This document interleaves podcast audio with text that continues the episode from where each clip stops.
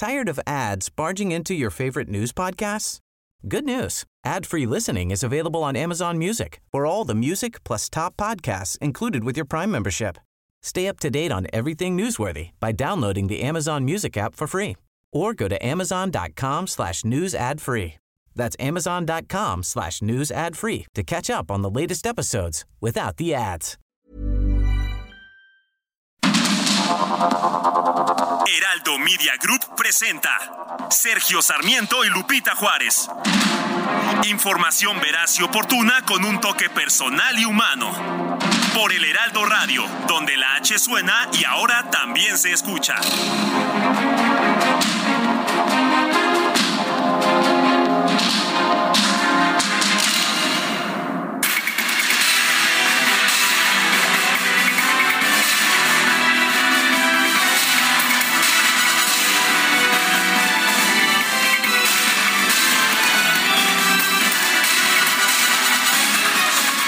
Son las 7 de la mañana con un minuto de este jueves 3 de noviembre del 2022. Yo soy Sergio Sarmiento.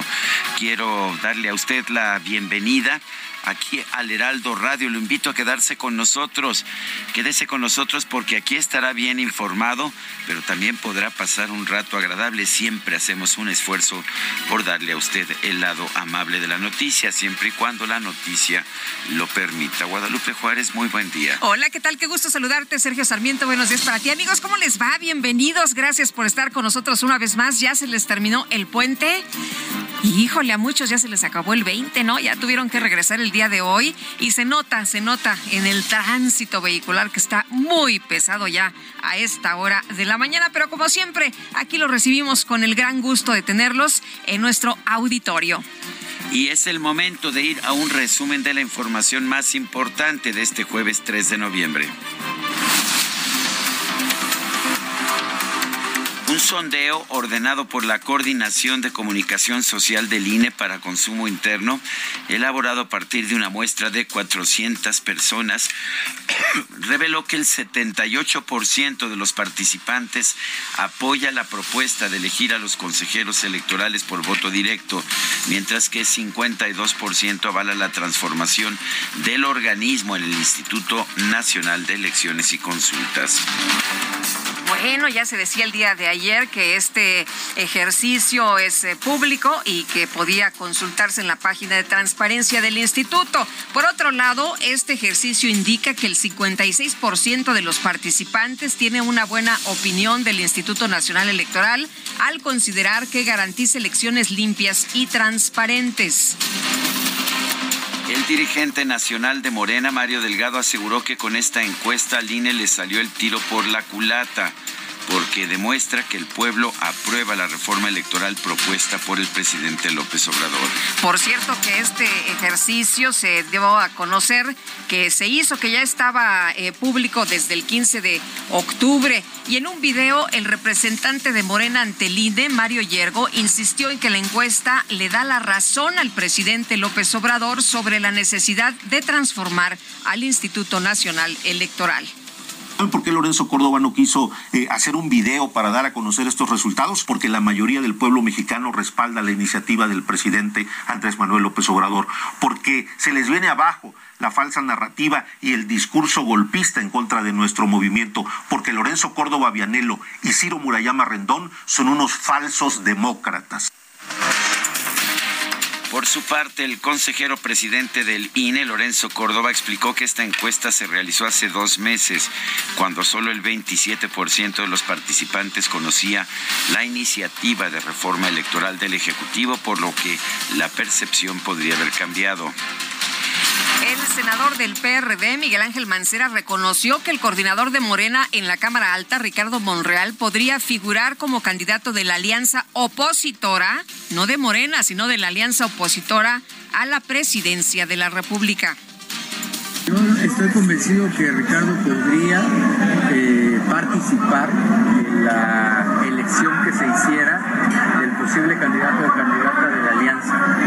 Él es un perfil importante, un perfil, un perfil fuerte y además tiene interlocución con todas las fuerzas políticas, la verdad, eh, que estarían conformando esta posible alianza. Senador Mancera confirmó que él está dispuesto a participar en la contienda por la presidencia como abanderado del PRD siempre y cuando haya un proyecto sólido que acompañe su candidatura. Bueno, y todo el mundo levantando la mano. El exgobernador de Hidalgo, Mar Fayad, señaló que no se descarta como aspirante a la dirigencia nacional del PRI y confirmó que tiene interés en contender por la presidencia, no nada más del PRI, sino también por la presidencia de la República. El PRI tiene que resurgir como el ave fénix, hay que levantar las cenizas y trataré de conservar esta postura, una postura de mucho respeto hacia todas las expresiones del partido. En su momento y en virtud de cómo se den las circunstancias, yo les voy a anunciar porque dije, no me voy a descartar para el cargo de dirigente nacional del PRI y tampoco me voy a descartar para competir por la candidatura presidencial del PRI para el próximo proceso electoral federal. Distintos productores de Tamaulipas informaron que ya analizan qué acciones van a tomar para exigir que se cumpla el acuerdo de 1996 sobre el trasvase de agua desde Nuevo León. Acusaron al secretario de Gobernación, Adán Augusto López, de politizar este tema con fines electorales. El gobierno de Quintana Roo anunció que este jueves se van a suspender las clases en los municipios de Otompe Blanco, Bacalar, José María Morelos y Felipe Carrillo Puerto ante la las fuertes lluvias provocadas por el huracán Lisa. Por su parte, la Secretaría de Educación de Campeche confirmó la suspensión de clases en los municipios de Calakmul y Opelchen. Un informe del Programa de Naciones Unidas para el Medio Ambiente reveló que las estimaciones satelitales de las emisiones de metano en México son 45% más altas que las presentadas en los reportes oficiales del gobierno federal. John Kerry, enviado especial de los Estados Unidos para el clima, aseguró que en los próximos días el presidente Andrés Manuel López Obrador va anunciar un aumento de las metas de México en materia de combate al cambio climático. Y este miércoles el presidente López Obrador visitó las tumbas de sus padres y de su ex esposa Rocío Beltrán en el Panteón Central de Villahermosa, Tabasco, con motivo del Día de los Muertos. Y en Veracruz, un grupo de mujeres del colectivo Marea Verde Altas Montañas colocó una anti-ofrenda en memoria de las víctimas de feminicidio en los municipios de Orizaba y Poza Rica. Datos del Sistema Nacional de Seguridad Pública revelaron que entre enero y septiembre de este año, un total de 627 menores de edad, ¿escuchó usted la cifra? Bueno, pues fueron asesinados por arma de fuego, 6% más que en el mismo periodo del 2021. La Fiscalía General de Sonora confirmó la localización del cuerpo de Sergio Germán, asistente del área jurídica del Centro de Reinserción Social de Guaymas, luego de que un grupo armado lo privó de la libertad. Este miércoles se llevó a cabo la reunión interestatal de seguridad de carreteras con la participación de las autoridades de Aguascalientes, Guanajuato, Jalisco y Zacatecas, así como de la Secretaría de la Defensa Nacional y de la Guardia Nacional. En este encuentro se acordó llevar a cabo acciones a corto plazo para fortalecer a las distintas corporaciones y fiscalías del centro del país a fin de combatir la presencia de los grupos criminales. Y por lo menos 200 migrantes indocumentados de Venezuela, Colombia, Cuba y Haití amenazaron o comenzaron, quiero decir, una caminata desde el Parque Central de Tapachula, Chiapas. Y pues lo que quieren es llegar a los Estados Unidos.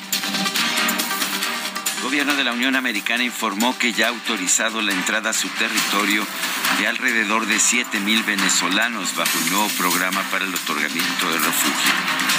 El diario español El País dio a conocer que el gobierno de Venezuela y la oposición de ese país ya planean retomar las negociaciones en México, esto de cara a las elecciones presidenciales del 2024 Luego de que el presidente de Colombia, Gustavo Petro, realizó un viaje a Venezuela, el portavoz del Departamento de Estado de la Unión Americana, Ned Price, exhortó a Bogotá a trabajar con sus aliados para responsabilizar a los gobiernos que han violado las normas democráticas. El representante permanente de México ante la ONU, Juan Ramón de la Fuente, exigió a Estados Unidos poner fin al embargo económico y comercial en contra de Cuba.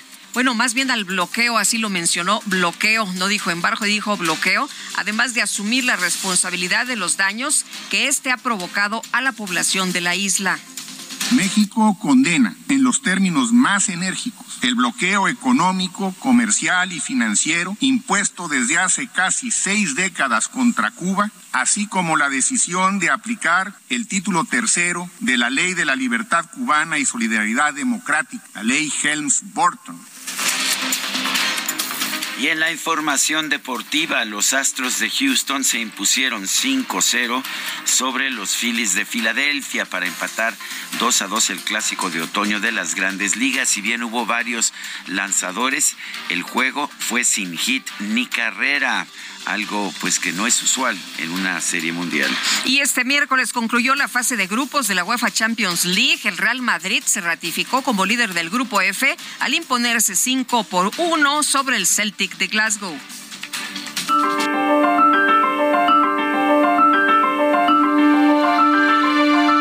Y vamos a la frase del día. No somos iguales. Andrés Manuel López Obrador.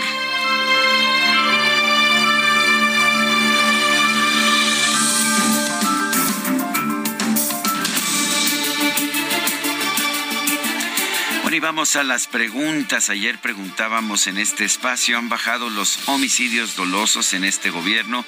Sí, han bajado 5.7%, no han subido 91.5%, quién sabe 2.8%. Recibimos 9.176 participaciones. La que sigue, por favor. Claro, siempre correteándome el DJ Key, que no importa DJ ya ya coloqué mi, pregunta en mi cuenta personal de Twitter, arroba Sergio Sarmiento.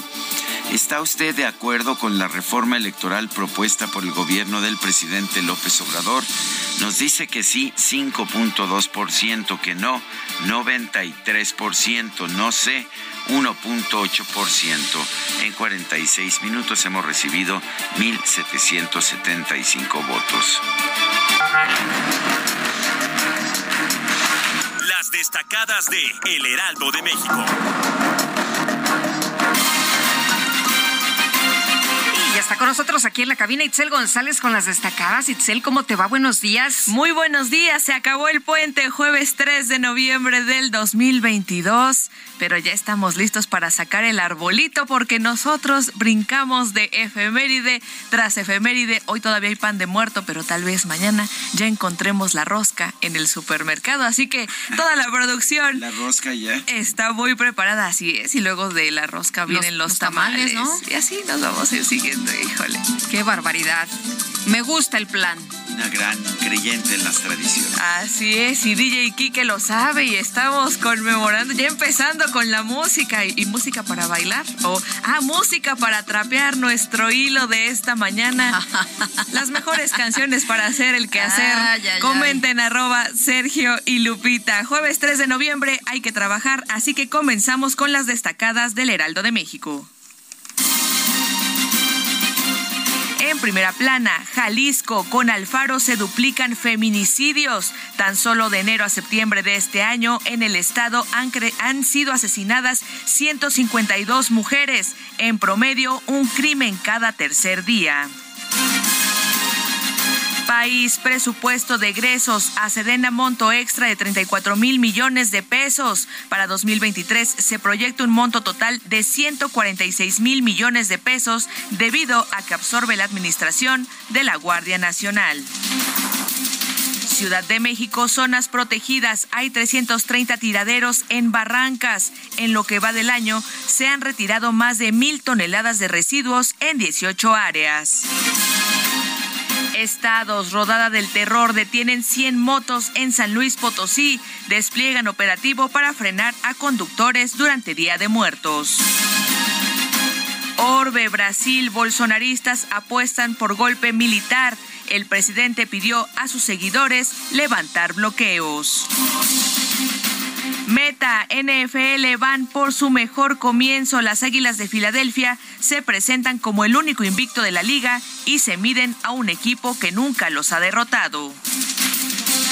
Y finalmente, en mercados, recesión en Estados Unidos alertan impacto. El Fondo Monetario Internacional aseguró que México y Canadá son los más dañados si la economía estadounidense se contrae, ya que son sus principales socios. Lupita, Sergio, amigos, hasta aquí las destacadas del Heraldo. Feliz jueves. Igualmente, Itzel, muchas gracias. Muy buenos días. Un sondeo ordenado por la Coordinación de Comunicación Social del INE para consumo interno, con una muestra de 400 personas y preguntas telefónicas, eh, señaló que el 78% de quienes respondieron apoyan la propuesta de elegir a los consejeros electorales por voto directo. El 52% avala la transformación del organismo en el Instituto Nacional de Elecciones y Consultas. Parecería que las principales propuestas del presidente Andrés Manuel López Obrador pues son populares. Luis Miguel Santibáñez es coordinador nacional de transparencia electoral en México. Luis Miguel Santibáñez, buenos días. Cuéntanos cómo ves los resultados de esta encuesta que mandó a hacer el INE. Sergio, muy buenos días. Lupita, muy buenos Hola, días. Hola, ¿cómo estás? Buenos días. ¿Qué tal? Muy buenos días a ustedes y al auditorio de, del Heraldo Radio.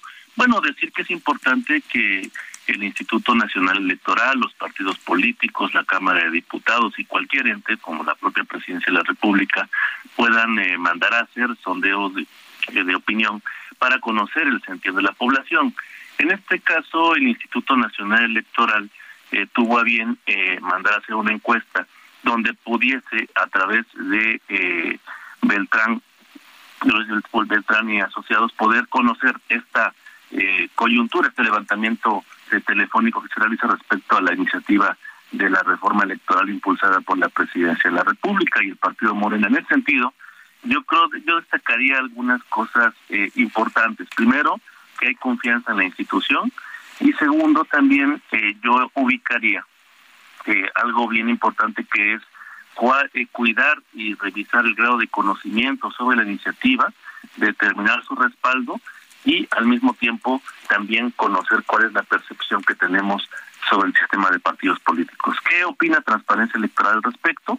Nosotros opinamos primero que hay una un descontento generalizado respecto al dinero que se utiliza específicamente para lo que tiene que ver con partidos políticos. Solamente como dato, tenemos a más de 6.233 millones de pesos aprobados para el año 2023 y algo que se dice poco es que esta cantidad prácticamente es replicada en las entidades federativas, es decir, para 2023 tendremos prácticamente 12 mil millones de pesos destinadas a eh, los partidos políticos. Esta situación evidentemente ha generado un clamor, un desgaste generalizado respecto al dinero que se utiliza para los partidos políticos y que evidentemente si le hacemos a la suma de lo que cuesta si el sistema electoral, bueno, los números son son muy altos.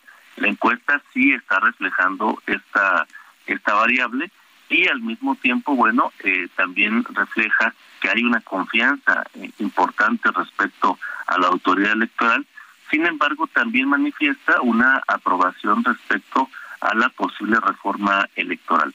En ese sentido, eh, Transparencia Electoral considera importante que esta encuesta debe de generar este insumo debe de generar eh, las condiciones para abrir la mesa de debate, para ver eh, lo que está, eh, la opinión que está teniendo la gente respecto eh, de los partidos políticos, respecto de la eh, autoridad electoral y, a, y, al mismo tiempo poder contrastar cuáles han sido las más de 100 propuestas, eh, iniciativas de ley que han, se han ingresado a la Cámara de Diputados y poder establecer mecanismos de diálogo para poder construir de manera consensada una posible reforma electoral. Eh, Luis Miguel, se habla de que solo en esta encuesta el 27% tenía conocimiento de la propuesta del presidente Andrés Manuel López Obrador, es decir, que ahora la gente conoce un poco más de, del tema. Eh, ¿Crees que eh, ahora que, que, se han hecho otras encuestas, la gente haya cambiado mucho de opinión? ¿Ustedes qué información tienen? Bueno, sin, sin duda alguna es importante decir que eh, esta encuesta fue levantada en el mes de septiembre con 400 cuestionarios telefónicos y habría que hacer una evaluación respecto a, la, a lo que se está eh, hablando en estos momentos. Eh, la propuesta presidencial se entró en un momento de silencio y ahora lleva ya algunas semanas que ha tomado nuevamente vigencia en la agenda política. Nosotros consideramos que sí es un tema muy importante, consideramos que debe de analizarse y, y además eh, yo analizaría algo muy importante que tiene que ver con los cruces de edad y de escolaridad. Esta parte, si la analizamos en la encuesta, ya en los fierros de la encuesta, podemos encontrar que hacia mayor edad eh, de las personas encuestadas, es decir, personas eh, mayores a 40 años, podemos encontrar una, una gran confianza en la institución electoral. ¿Esto qué me está diciendo a mí? Que hace falta información.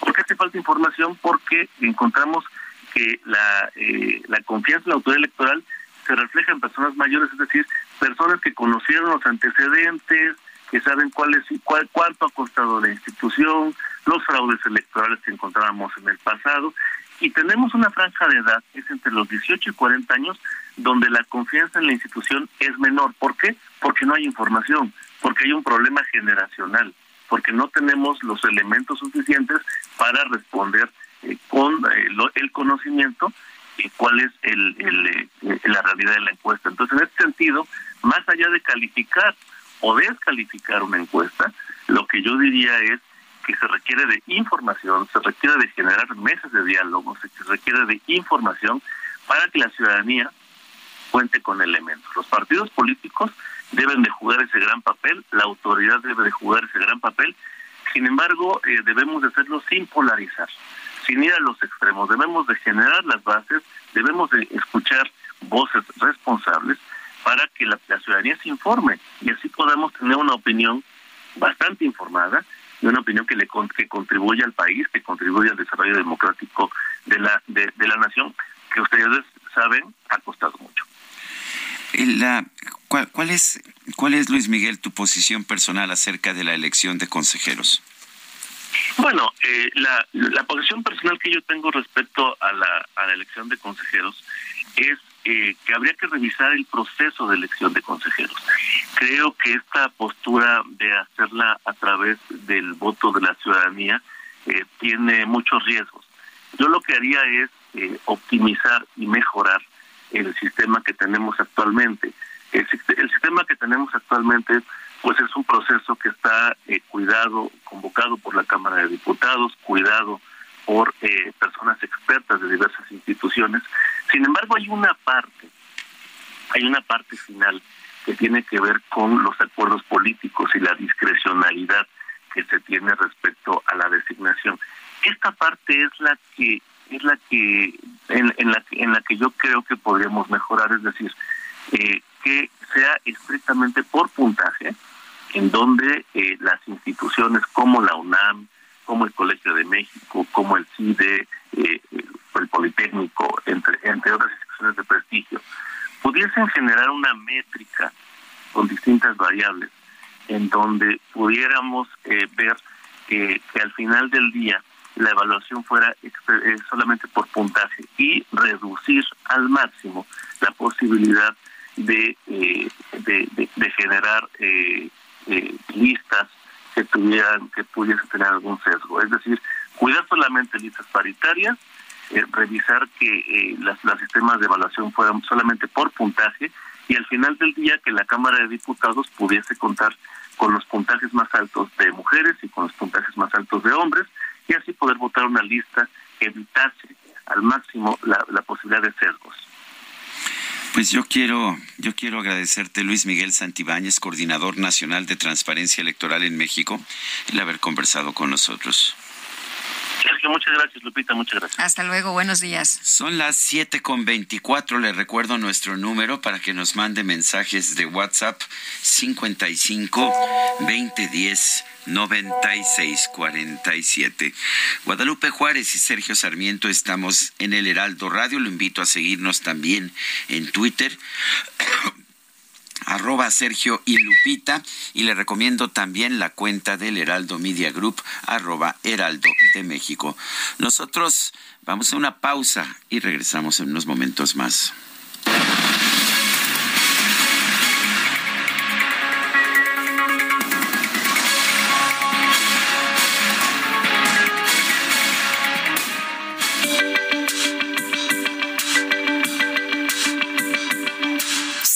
Sarmiento y Lupita Juárez quieren conocer tu opinión, tus comentarios o simplemente envía un saludo para ser más cálida esta mañana. Envía tus mensajes al WhatsApp 55 20 10 96 47.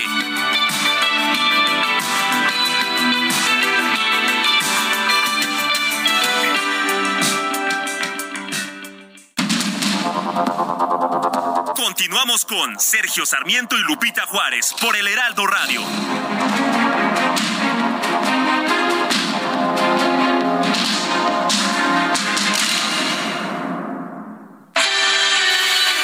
El amor inspira nuestras acciones por México.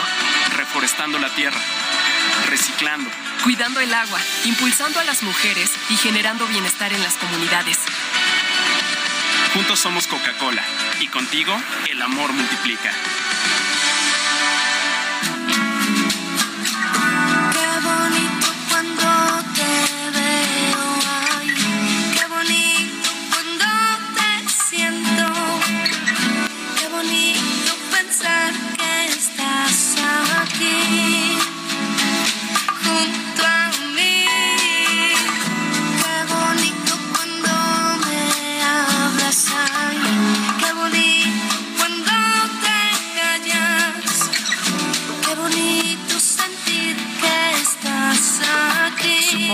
Se llama bonito, ¿verdad?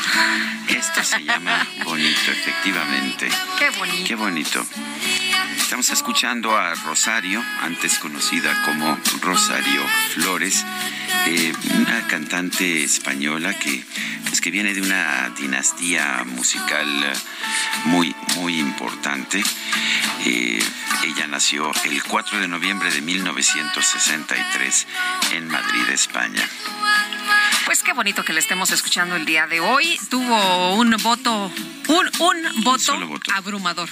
Es, es hija de la faraona, de Lola Flores, que fue bueno. ¿Qué te puedo decir? Una de las cantantes españolas más reconocidas, más famosas en su momento.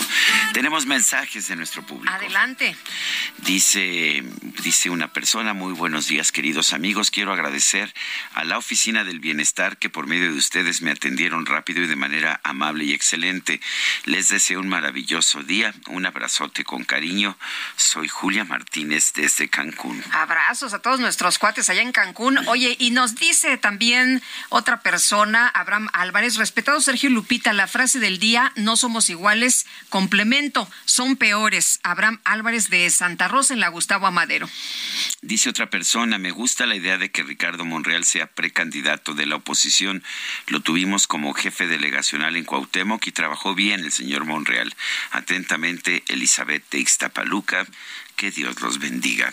Son las siete con treinta y dos.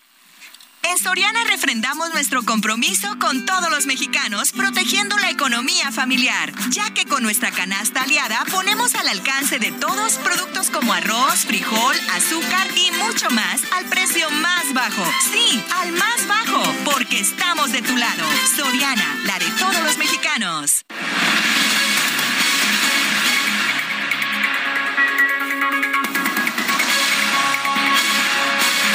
Quiero compartir con ustedes que de acuerdo con datos de Comscore y Google Analytics del mes de septiembre, el Heraldo Media Group es el grupo de medios digitales más grande de nuestro país, respaldado por 80 millones de usuarios únicos. Esto consolida al Heraldo Media Group a la cabeza de esta lista por dos meses consecutivos. Son datos de Comscore y Google Analytics, el Heraldo Media Group el mayor grupo de medios digitales de nuestro país. Son las 7 de la mañana, 7 de la mañana con con 33 minutos y bueno pues vamos vamos con otros uh, vamos con otros temas. Eh, la Reserva Federal de Estados Unidos elevó ayer la tasa de interés de referencia en 75 puntos base en línea con las expectativas del mercado. Por eso no hubo pues muchos pánicos ni nada a pesar de que es un alza bastante importante. Pero la Reserva sugirió que podría empezar a moderar los ajustes en diciembre. Roberto Aguilar es analista financiero y colaborador del Heraldo de México. Roberto, gracias por estar con nosotros. Al contrario, Sergio, muy buenos días. Lupita, gracias por la invitación. Hola, ¿cómo estás? Bienvenido. Fíjate que eh, hubo un tema muy interesante ayer, Sergio, porque justamente como comentas, el mercado esperaba una alza de tres cuartos de punto, que sería la sexta consecutiva en esta de, de incrementos, donde el Banco Central estadounidense está tratando también de de, luchar contra la inflación que está en niveles eh, que no se veían en 40 años en Estados Unidos y es algo, es un denominador común en prácticamente todos los países. El tema es que los mercados habían tenido un octubre bastante bueno, los mercados bursátiles, las bolsas en general. muy bueno, uno de los mejores en años. Exactamente.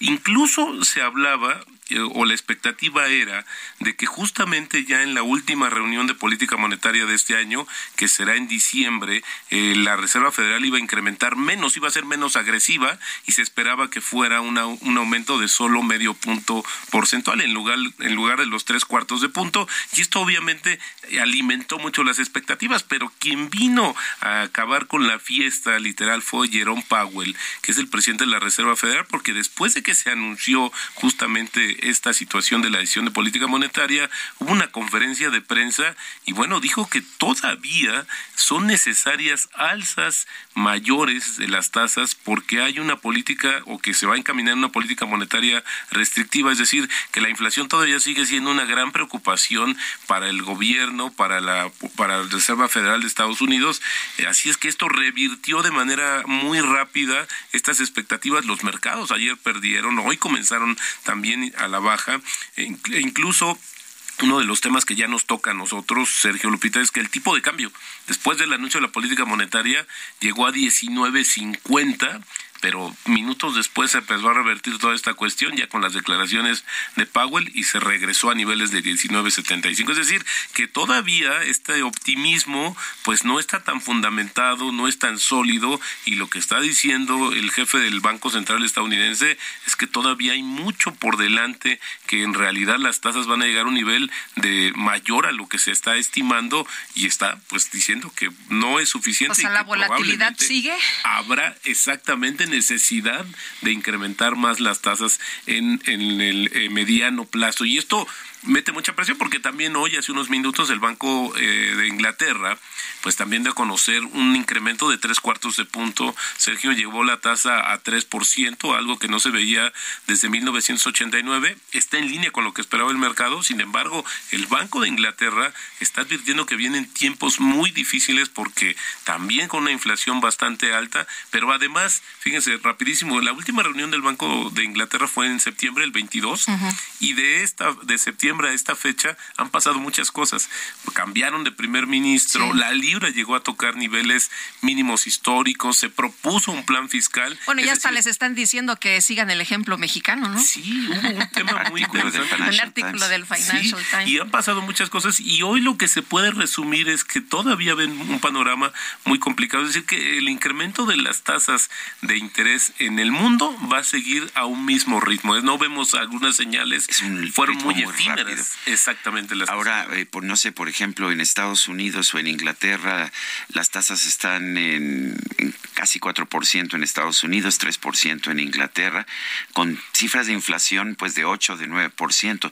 En México tenemos también cifras de inflación de 8, 9%, pero ya las tasas están a esos niveles de, de 8%, de 9%. ¿Qué esperas en el caso de México? ¿Qué esperas que haga Banco de México? Bueno, fíjate que eso es interesante porque eh, se ha dicho o se ha, se ha tratado de desligar el Banco de México de lo que hace la Reserva Federal o ha tratado de hacerlo, pero al final del día están muy eh, alineados y yo esperaría que en la siguiente reunión de política monetaria del Banco Central de México, del Banco de México es que es justamente el, el 10 de noviembre, haya un incremento de tres cuartos de punto. Lo mismo que Exactamente. la Reserva Federal. Y todavía nos faltaría la última reunión de política monetaria en México que está programada para el 15 de diciembre. Por lo pronto vemos un peso no estable, sino bastante fuerte. Sí. Fíjate que hay varias cosas, eh, Sergio, que empezaron a generar mucho optimismo sobre el tipo de cambio. Es decir, que eh, uno, hay un diferencial de tasas y eh, el Banco de México se adelantó un poco a incrementar las tasas con respecto a Estados Unidos y esto hace muy atractivo. El peso además es una moneda muy líquida, es decir, se negocia las 24 horas del día, los 365 días del año y acaban de dar un reporte la semana pasada que está en el lugar 16 de todas las divisas que más se negocian en el mundo. Ha bajado pero es lo interesante. Una de es las que monedas más fuertes, ¿no? De las monedas de los mercados emergentes más, más fuertes y más sólidas. Pero la liquidez ayuda también, no es lo mismo pues que le apuestes a una moneda en que no sabes si vas a poder vender tu posición, a que sepas que en el caso de México puedes vender y comprar el día que quieras, el momento que quieras. De hecho, varias monedas emergentes, por ejemplo, el peso chileno, hacen muchas operaciones respaldadas con el peso mexicano, justamente por eso que comenta Sergio, de que es mucho más fácil, está, mu- es mucho más negociable y esto ayuda mucho a la liquidez del, del peso. Ahora, déjame decirte que, por ejemplo, vimos algunas estimaciones, eh, Barclays, este banco inglés, acaba de dar a conocer sus estimaciones y ve el próximo año, el próximo año, un tipo de cambio en 19 pesos por dólar. Es un, la verdad es que decía uno que es muy optimista, demasiado optimista, porque este año espera que cierren 19.75, pero sin embargo hay estos factores del diferencial de tasas, la estabilidad también macroeconómica del país y otro gran tema que ha ayudado mucho es este famoso nearshoring, es decir, estas compañías que están viniendo a ampliar su capacidad productiva en México para abastecer el mercado de Estados Unidos, que es un tema de, mediano plazo y esto ha ayudado también hay inversiones que se están dando de manera continua y esto también la entrada de recursos más el tema de las remesas que como ustedes saben el el, el subgobernador del Banco de México dijo que con el último dato podríamos estar llegando a niveles de 57 mil millones de dólares en el año, es decir, otro nivel histórico de las remesas que hoy se ha convertido en la principal fuente de dólares para la economía mexicana. Todos estos Oye, pero si se desacelera un poco en Estados Unidos, eso también nos impacta, ¿no? Nos, eh, sí nos va a impactar, pero se puede compensar con las inversiones que lleguen de otras empresas, de compañías para incrementar su capacidad productiva. Porque fíjate que esto es interesante. El nearshoring no es un tema de corto plazo, sino tiene que ver con el largo plazo. y Cuando hay- ya una empresa se establece en México, se sale de China y se establece en México, pues ya va a estar aquí por lo menos 10 años, 20 Exactamente. Y estas decisiones, Sergio, que acabas de comentar, son mucho más lentas de lo que uno supone, ¿no? Venían a instalarse. Oye, el gran problema en México es que eh, hay una proyectos muy interesantes de instalar parques industriales, pero el problema sigue siendo energético, porque no hay dónde, eh, cómo generar la electricidad para abastecer estos parques eléctricos. Pero a pesar de eso, creo que hay muchos de los eh, puntos nodales donde hay muchas empresas que han incrementado su eh, inversión, eh, acabamos de ver, y sobre todo en no solamente en el sector automotriz. Esto es muy interesante, se ha diversificado, hay muchas industrias que están, quieren estar más cerca del mercado estadounidense, que va a seguir siendo la economía más importante de este planeta. Muy bien, pues Roberto Aguilar, muchas gracias por platicar con nosotros esta mañana. Al contrario, Lupita, Sergio, un gusto. Buenos días. Muy buenos Gracias, Roberto. Aguilar son las 7 con 42. En Soriana refrendamos nuestro compromiso con todos los mexicanos, protegiendo la economía familiar, ya que con nuestra canasta aliada ponemos al alcance de todos productos como arroz, frijol, azúcar y mucho más al precio más bajo. Sí, al más bajo, porque estamos de tu lado. Soriana, la de todos los mexicanos.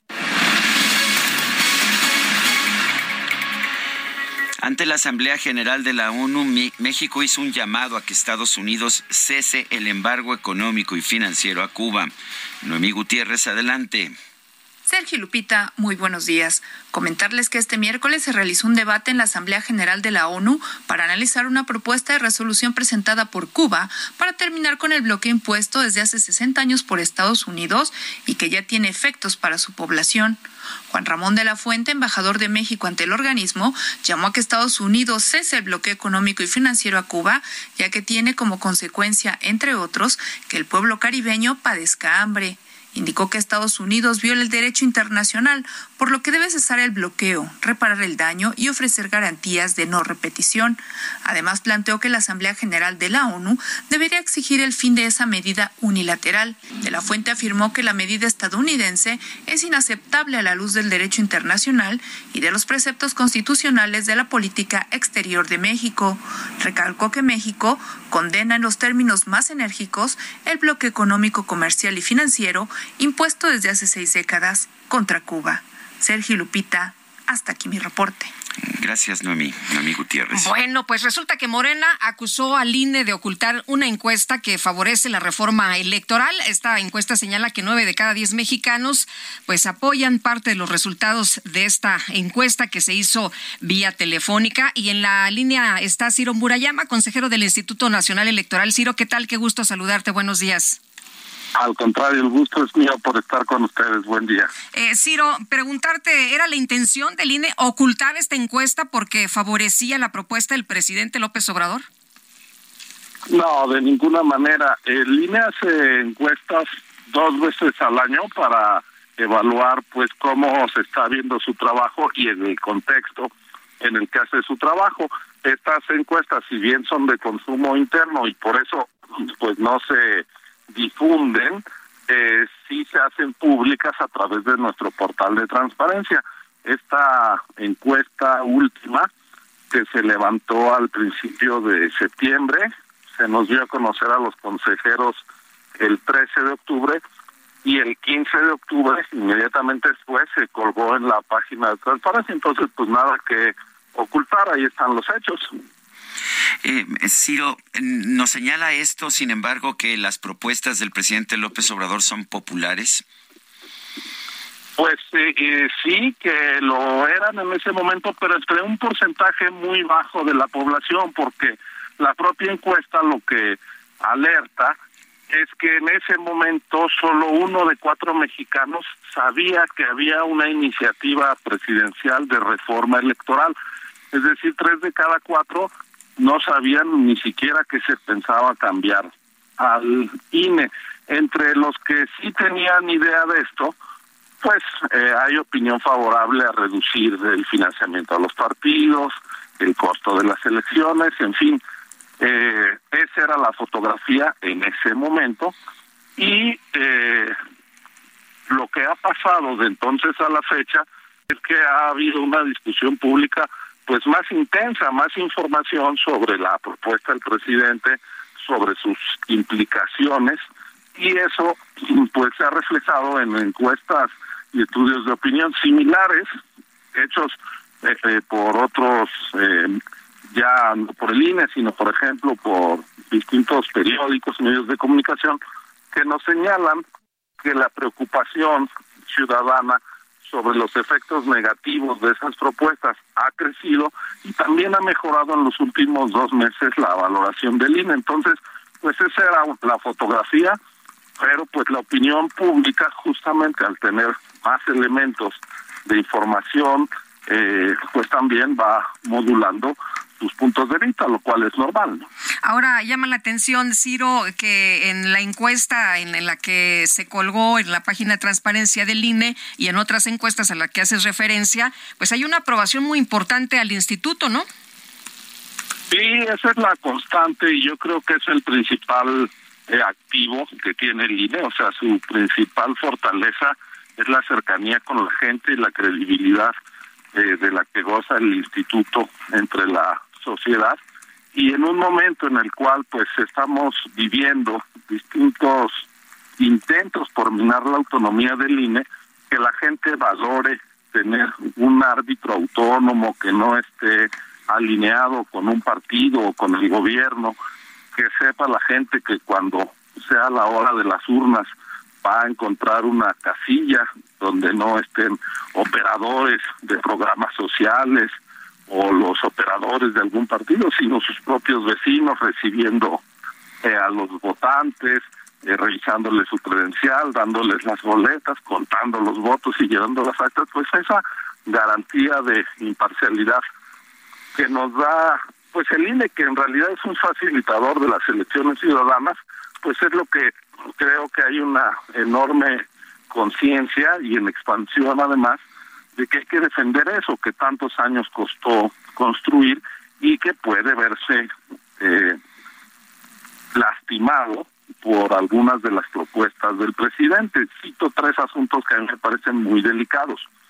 Uno es eh, el intento de quitarle el padrón electoral al INE. Entonces, ahora, ¿quién va a conformar el padrón? La Secretaría de Gobernación va a poder subir nombres, borrar nombres sin supervisión alguna, pues eso fue lo que nos llevó a la crisis de 1988, cuando había rasurados en el padrón y muertos votantes, ¿no? Entonces, quitarle al INE el padrón me parece muy delicado. Segundo tema muy preocupante, desaparecer la estructura profesional permanente que hay en el territorio nacional del INE.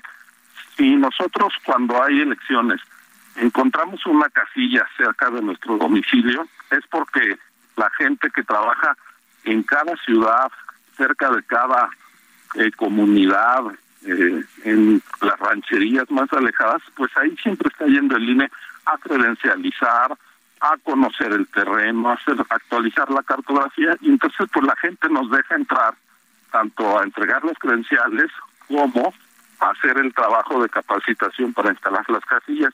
Si desaparecemos la estructura del INE, pues ¿quién va a instalar las casillas? Podríamos quedarnos hasta sin elecciones, ya no hablemos de elecciones limpias, sino elecciones a secas, si se prospera esta iniciativa del presidente. Y la tercera es la idea de que ahora el presidente es el que pone parte de los candidatos a consejeros y a magistrados electorales, otros los pone su partido a través del Congreso y una tercera parte del Poder Judicial. Eso se lleva a una votación popular.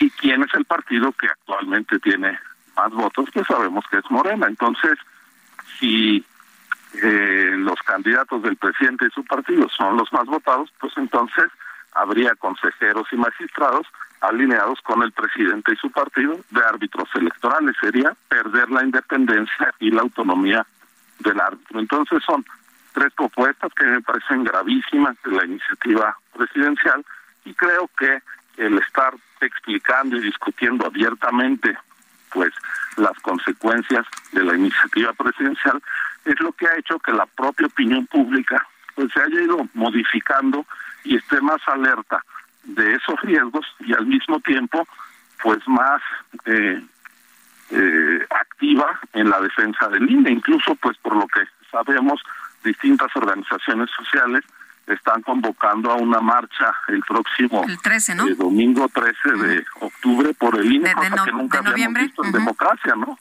de noviembre, perdóname. Oye, el presidente acaba de reiterar en esta mañanera que la propuesta de reforma electoral no busca la desaparición del INE. Sin embargo, lo que quieren es que haya otro otro organismo, ¿no? Que se llame distinto y que sea un organismo también de encuestas, lo que tengo entendido ya hace el instituto.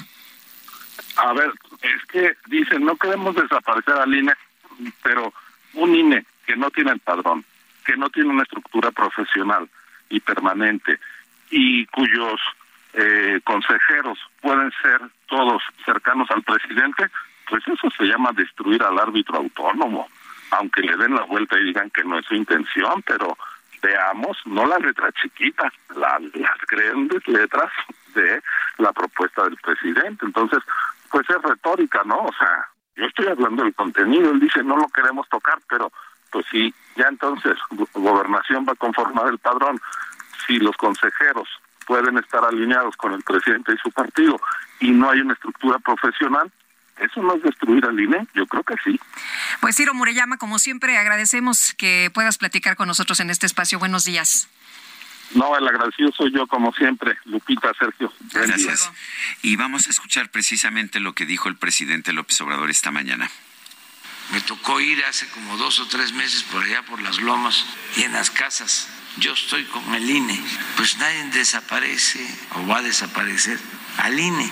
Lo que se quiere es que el INE ya no esté en manos de la oligarquía antidemocrática, corrupta, que a través de los partidos nombraban a los consejeros del INE, gente sin principios, sin vocación democrática, y nombraban también a los magistrados del Tribunal Electoral. Bueno, lo curioso del caso es que este INE oligarca es el que ha permitido precisamente el triunfo de Morena. Y antes del IFE, simple y sencillamente no había alternancia de partidos en el poder, había un solo partido que dominaba, que ganaba absolutamente todas las elecciones. Bueno, Ricardo Monreal podría figurar como candidato de la alianza opositora a la presidencia de la República en 2024. ¿Y sabe usted quién afirmó esto? El senador Miguel Ángel Mancera dijo que está convencido de que Ricardo podría participar en la elección que se hiciera del posible candidato de la alianza y dice que es un perfil muy fuerte, importante y que además tiene interlocución con todas las fuerzas políticas que estarían conformando esta posible alianza. Yo lo veo como un activo para poder participar y competir en la elección. Son las siete con cincuenta y cuatro minutos. Nuestro número para que nos mande mensajes de WhatsApp que pueden ser de voz o de texto 55 20 10 96 47. Vamos a una pausa y regresamos.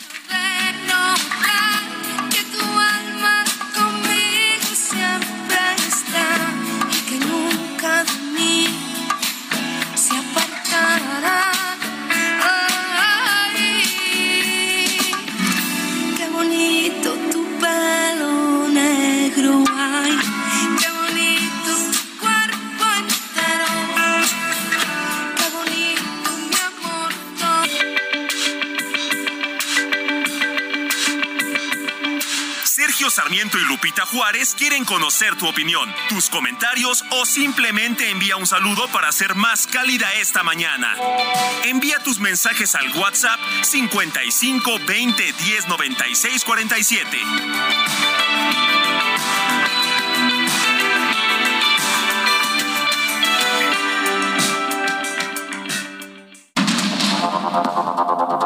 Continuamos con Sergio Sarmiento y Lupita Juárez por el Heraldo Radio.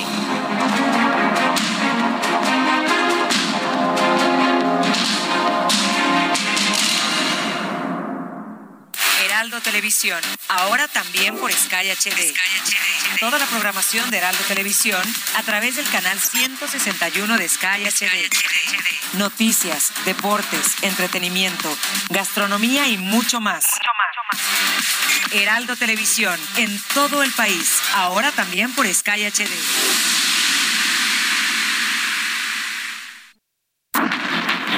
El primer jueves de noviembre de cada año se celebra el Día Internacional contra la Violencia y el Acoso Escolar, incluido el ciberacoso, con el objetivo de combatir este tipo de violencia que afecta a la población infantil a nivel mundial, provocando terribles secuelas psicológicas. El acoso escolar, también conocido como bullying, es un hostigamiento permanente de una o más personas hacia un estudiante, generalmente con agresiones verbales y físicas. Por su parte, el ciberacoso es un hostigamiento a través de medios electrónicos, como las redes sociales.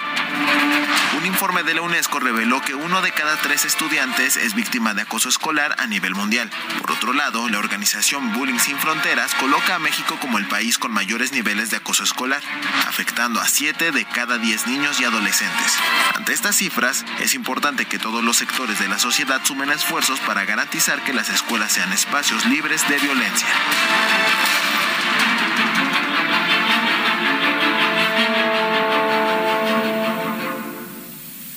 Esperar la llegada de nuestro bebé es lo más maravilloso que puede pasar. Siempre queremos lo mejor para su salud. Por eso, si no te has vacunado contra el COVID-19, vacúnate. Hazlo por ti, por él, hazlo por todos. Conoce más en que la vacuna nos una.org. Que la vacuna nos una. CIRT, Radio y Televisión Mexicanas. Consejo de la Comunicación, voz de las empresas. De por qué te estoy queriendo, no me pidas la razón pues yo misma no me entiendo con mi propio corazón al llegar la madrugada. Mi canción desesperada te dará la explicación. Te quiero, vida mía, te quiero noche y día. No he querido nunca así, te quiero con ternura, con miedo, con locura. Solo vivo para ti, yo te seré. Por si había alguna duda, te quiero, te quiero. ¿Te gusta, verdad, Lupita? Me encanta, me encanta. Estamos escuchando a Rosario, que también es conocida como Rosario Flores, pero su nombre artístico es Rosario, hija de Lola Flores, la faraona. Su música muy es un poco de pop, pero tiene claramente un sentido también de del folclore español. Oye, y tienen esta versión, eh, eh, Rosario y el Cigala, que también les quedó padrísima. ¿eh? Esa no la he escuchado. Tienes que escucharla. Yo sé que eres fan, fan, fan del Cigala. Muy buena, muy buena. A ver si ratito nos ponen un cachito de, de la otra versión. Bueno, ya está. Eh, Ya sabes que Angelina ya tomó control de la computadora y que pone. A ver si nos da chance. Bueno, son las 8 con 4 minutos. Vámonos al clima. En Soriana refrendamos nuestro compromiso con todos los mexicanos, protegiendo la economía familiar, ya que con nuestra canasta aliada ponemos al alcance de todos productos como arroz, frijol, azúcar y mucho más al precio más bajo. Sí, al más bajo, porque estamos de tu lado. Soriana, la de todos los mexicanos. El pronóstico del tiempo con Sergio Sarmiento y Lupita Juárez.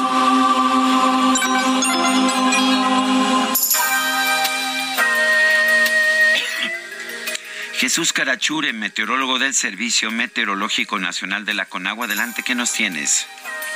Hola Lupita, hola Sergio, buenos Hola, días. buenos días. Muy buenos días al auditorio que nos escucha. Pues mira, hoy jueves la novedad es que tenemos eh, dos sistemas significativos en la República Mexicana que generarán eh, algunas condiciones del tiempo importantes. Eh, tanto en el sureste de la República Mexicana como en el noroeste de México. Tenemos primero que nada lo que es la tormenta eh, tropical eh, Lisa, eh, se localiza al sur de Campeche este sistema, eh, se está debilitando y se debilitará conforme recorra el sureste del territorio nacional, pero esperamos que eh, ingrese en el Golfo de México como depresión eh, tropical eh, para mañana viernes. Y bueno, pues en su recorrido durante hoy y mañana generará, eh, como te comentaba, eh, al- algunas lluvias importantes, lluvias para hoy, lluvias eh, puntuales eh, torrenciales en Tabasco y Chiapas, lluvias intensas en Veracruz, Oaxaca y Campeche, eh, lluvias muy fuertes en Quintana Roo y lluvias puntuales fuertes en Yucatán. Eh, también para mañana esperamos condiciones muy similares por, por este sistema, lo que está la tormenta tropical Lisa en el sureste de México. Pero como les eh, comentaba, también tenemos en el noroeste eh, del Frente Frío número 7, que se asocia con una vaguada polar y con la corriente en eh, chorro subtropical. Esta interacción de sistemas generarán algunas precipitaciones, aunque las lluvias son poco significativas, son lluvias eh, solo como chubascos, pero eh, sí hay potencial de caída de nieve. De hecho, al parecer ya está nevando en lo que es la Sierra de San Pedro Mártir en Baja California. Esperamos caída de nieve en esta entidad y también en el norte y noreste de Sonora durante este día,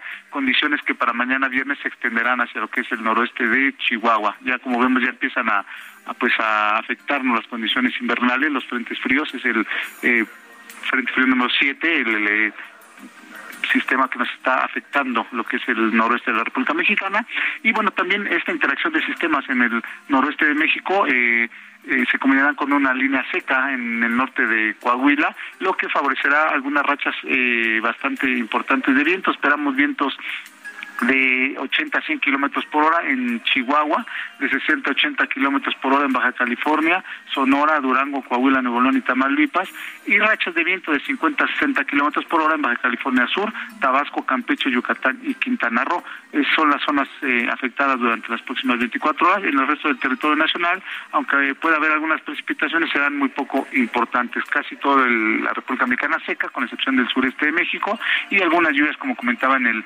noroeste de la República públicas generados por estos dos eh, sistemas. Este es mi reporte desde el Servicio Meteorológico Nacional. Regresamos al estudio. Muy bien, Jesús Carachure, muchísimas gracias. Un saludo a todos y que tengan un buen día. Gracias. Y bueno, un tema me parece a mí de los más importantes que debemos estar discutiendo es este. El primer jueves de noviembre de cada año se celebra el Día Internacional contra la Violencia y el Acoso Escolar, incluido el ciberacoso. Vamos a platicar con Salvador Guerrero Chiprés, él es presidente del Consejo Ciudadano para la Seguridad y Justicia de la Ciudad de México. Y Salvador, me impresiona mucho el nivel de crueldad y de violencia en las escuelas. Ayer veíamos que un chavo cansado de este acoso, eh, pues se, enfrenta a los agresores, eh, incluso ya con un arma blanca. ¿Cómo, cómo ven ustedes los, los datos? ¿Qué dicen las cifras? Buenos días. Buenos días. Bueno, por supuesto que nosotros consideramos que a nivel nacional e internacional hay un resurgimiento aislado, pero sí es un resurgimiento de ciertos tipos de violencia eh, dentro de las escuelas. Nosotros tenemos un programa que se llama Caminito de la Escuela que precisamente combate el bullying y lo acabamos de fortalecer precisamente con la Autoridad Educativa Federal en la capital nacional. ¿Y qué datos tenemos a propósito de tu pregunta? Hay que decir que entre el 2020 y 2022 el Consejo Ciudadano ha eh, otorgado ayuda a más de 15.500 eh, personas que han requerido eh, contención emocional, que son alumnos de escuelas públicas y privadas. El caso que tú comentas es el caso una escuela privada, pero también los hay en las escuelas públicas. Entonces son casos aislados, pero existen y hay también una visibilización mayor por el número de celulares con los cuales se puede producir, reproducir y viralizar el incidente. El, eh, ¿Cuál es y exactamente qué tenemos que hacer nosotros como ciudadanos, como padres de familia para, para estar conscientes? Muchas veces los niños, si son objeto de, de algún tipo de, de presión en la escuela, no nos dicen nada. ¿Qué tenemos que hacer? Bueno, nosotros tenemos que estar pendientes como padres de familia, como madres, como maestros y maestras, de los cambios en el humor de los jóvenes. Yo digo que entre ellos de los 7 a los 17 años se observan estos procesos.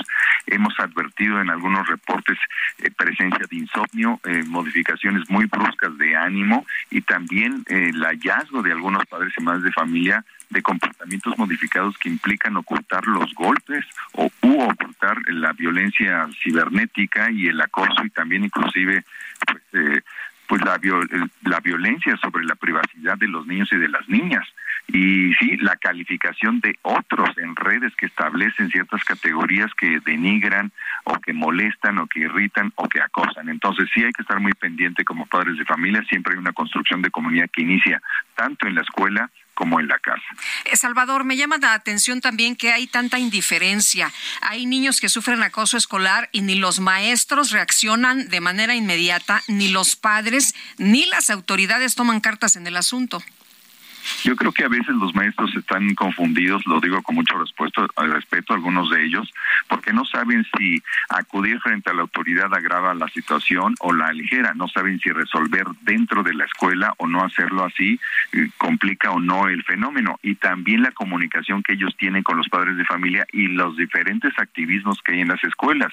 Yo creo que aquí la solución es tener mesas de trabajo en las comunidades escolares y familiares de padres de familia y acordar de qué manera algún protocolo convenido colectivamente puede resolver esos temores que hay de que intervenga no la, o no la autoridad, si se denuncia o no, si se abre una carpeta de investigación o si se resuelve de manera resarcitoria dentro de las escuelas. Así que nosotros recomendamos en el Consejo Ciudadano esas mesas de trabajo colectivas que establezcan protocolos de tratamiento del bullying y de otras amenazas que hay a la paz, a la tranquilidad y al aprendizaje de los niños y de los adolescentes también.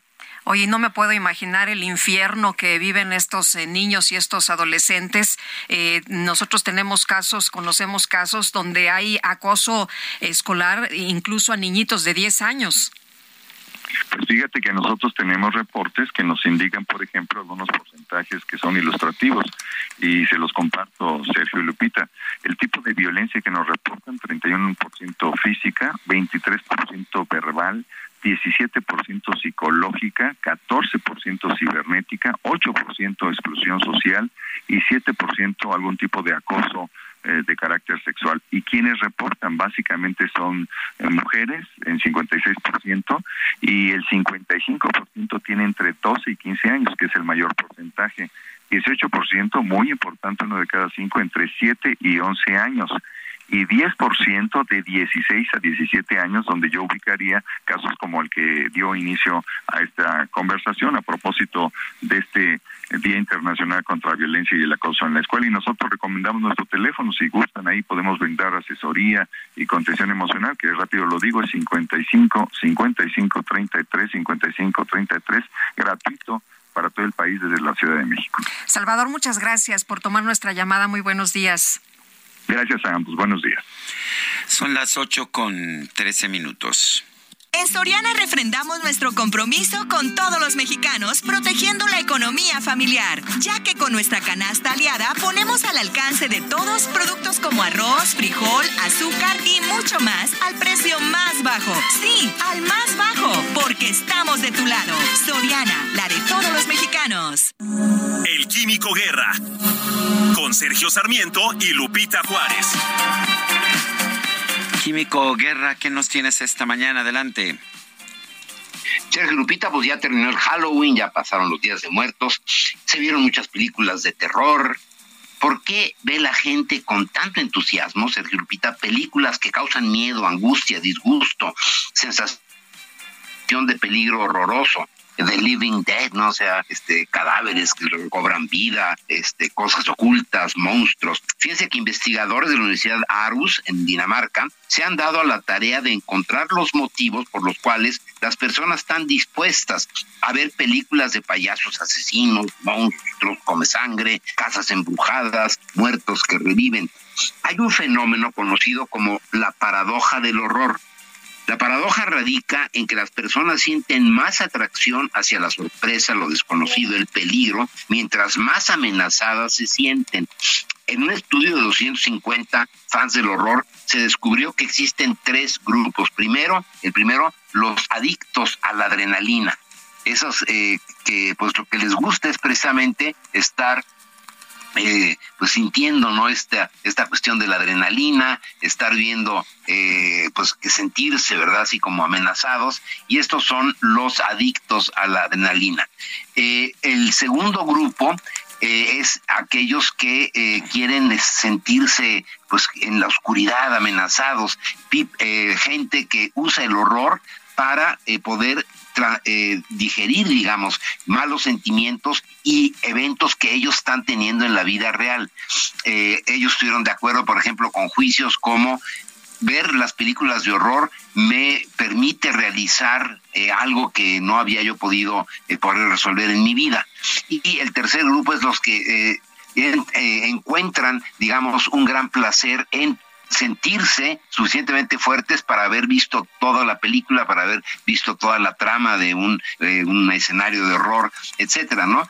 Eh, también se analizaron a las personas eh, acerca de por qué eh, tienen esta atracción a, ver, a, ver, cosas que a veces les hacen cerrar los ojos, ¿no? Frente a pues la sangre, las cosas de horror, la sorpresa desagradable, etcétera pero encontraron de que esto tiene una especie de eh, pues purificación, una especie como de catarsis, ¿no? En las, en las personas y por eso tienen tanto éxito estas, eh, estas películas, todas estas novelas, etcétera. Esto se publica en una revista arbitraria, arbitrada, Evolutionary Behavioral Sciences, precisamente el, día, en estos días, y eh, permite entender todos estos mecanismos que tenemos internos de eh, sentirnos atraídos a algo que es disgustante, algo que es amenazante, algo que es terrible, pero está, como quien dice, en la naturaleza, pero sobre todo en los jóvenes, curiosamente,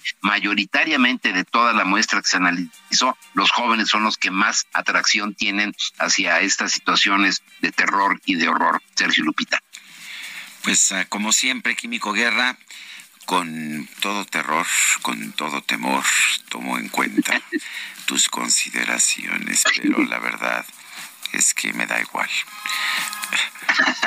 Fuerte abrazo, mi queridísimo Químico Guerra. Espero que sobrevivas esta temporada. Seguro que sí. Bueno. buenos días. Hasta luego, muy buenos días. Y pues como muchos aquí tienen el alma joven, les gustan las películas estas de terror, como decía el Químico Guerra.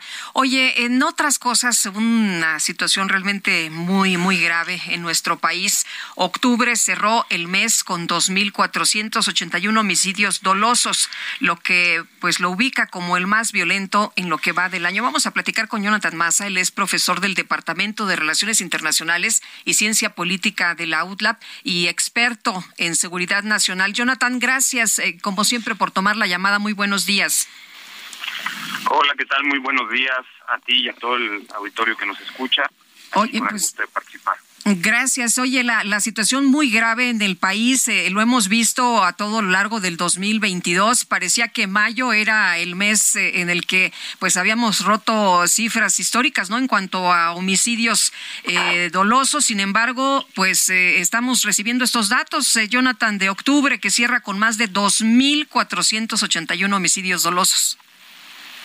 Sí, lamentablemente lo que estamos viendo es que la pandemia de la violencia homicida en México no está dominada, no está domada y eso pues con los propios datos que nos arroja el, la propia Secretaría de Seguridad y Protección Ciudadana del Gobierno Federal y por supuesto contratado con los datos del, del Secretariado Ejecutivo del Sistema Nacional de Seguridad Pública en México. Y esto nos explica no solamente que la violencia homicida, homicida perdón, se ha mantenido en el país, sino que lamentablemente las estrategias, acciones, tanto a nivel federal como también, por supuesto, de la responsabilidad compartida que tienen gobiernos estatales y municipales, pues no están eh, respondiendo a la emergencia y a la alerta que tiene el país desde hace varios años y, y que finalmente esto va a tender a que el mes de noviembre estemos también en niveles de prácticamente hace cuatro años, cuando inició este sexenio, y que al parecer, si sigue la tendencia, este sexenio será de los más eh, violentos o con mayor violencia homicida en el país a lo largo de la historia reciente de México. Nos dice el presidente que pues que han bajado las cifras de, de homicidios y de hecho si vemos parece que había una tendencia a la baja, se está revirtiendo o se mantiene la tendencia a la baja. Eh, Sergio, correctamente el presidente ha mencionado esto porque eh, hay una narrativa que está utilizando el gobierno federal al contrastar los datos de homicidios con respecto a los a los topes o a los puntos más críticos que han tenido otros sexenios. Entonces, cuando realizan estas comparaciones, por supuesto que se puede ver reflejado en las gráficas que nos muestran en las mañaneras, en los informes de seguridad, una tendencia a la baja, pero la realidad es que ha sido muy discutido y hablado por especialistas y expertos en materia de seguridad que la reducción no ha sido considerable y por lo tanto eh, podríamos decirlo o denominarlo de esta forma, son victorias pírricas, porque una reducción a veces del 2 o el 3% del nivel de, delitos por homicidio doloso no es una victoria del Estado mexicano respecto al, al grave problema de, de la violencia en el país y por supuesto tampoco esto se ha habido reflejado en la percepción que tiene la ciudadanía en los informes que nos ha compartido el INEGI en materia de percepción de seguridad, en materia de percepción también de la, de la, de la seguridad que sienten los ciudadanos en las calles en su vida cotidiana. Por lo tanto, yo, yo diría, este es mi punto de vista, que los resultados que nos arroja a veces el presidente en las mañaneras, pues son nuevamente una tergiversación de la realidad cuando ese contraste con lo que viven y vivimos los ciudadanos, sobre todo en entidades como Jalisco, Michoacán, Zacatecas, Tamaulipas nuevamente, pues ahí es donde se está viviendo eh, un terrible, una terrible situación de homicidios, no se diga Guanajuato. ¿Y, ¿Y esto qué nos representa? Que no importando los colores partidistas en donde se esté gobernando, está la violencia cada vez más eh, presente y que vivimos una meseta de violencia homicida que no ha podido disminuirse considerablemente y por lo cual esto pues, sigue, sigue avanzando en el país. Eh, Jonathan, eh, si el presidente dice que estamos bien eh, y la realidad nos dice otra cosa, ¿qué, qué, se, ¿qué se puede hacer entonces como ciudadanos, que son los que, los que vivimos estas situaciones, como ya lo mencionabas, en, distintos, en distintas entidades? Porque esto significa que si las autoridades ven que las cosas van bien, pues no van a cambiar de estrategia, ¿no?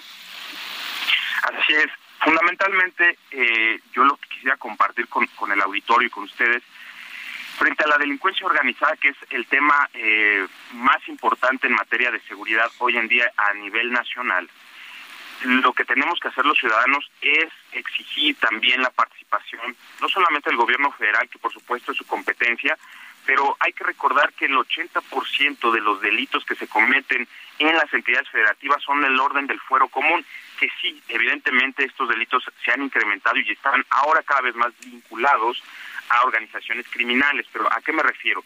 Delitos como eh, la extorsión, el cobro, el famoso cobro de derecho de piso a negocios, a pequeños comerciantes, a ciudadanos.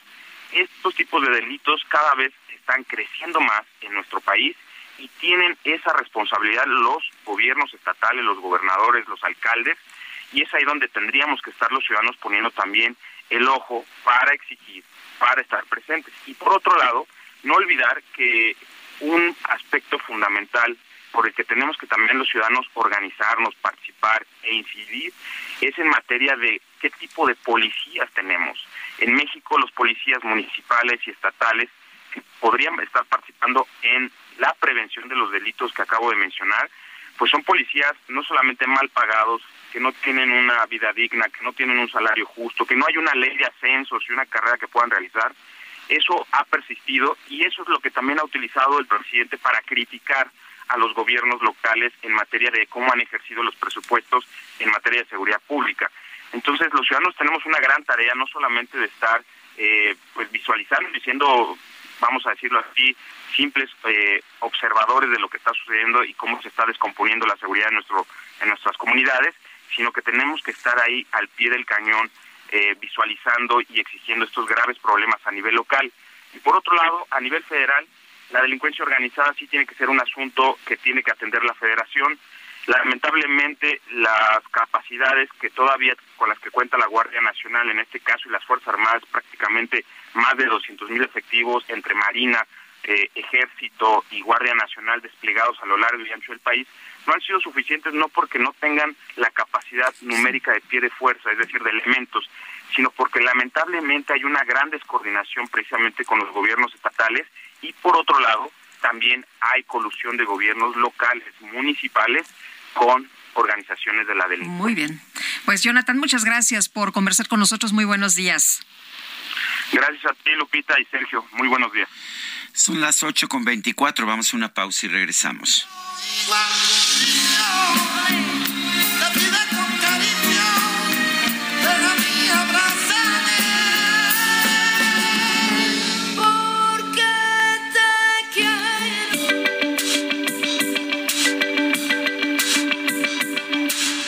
Sarmiento y Lupita Juárez quieren conocer tu opinión, tus comentarios o simplemente envía un saludo para ser más cálida esta mañana.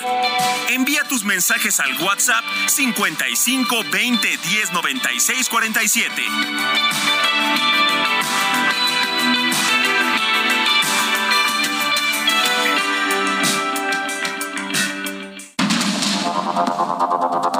Continuamos con Sergio Sarmiento y Lupita Juárez por el Heraldo Radio.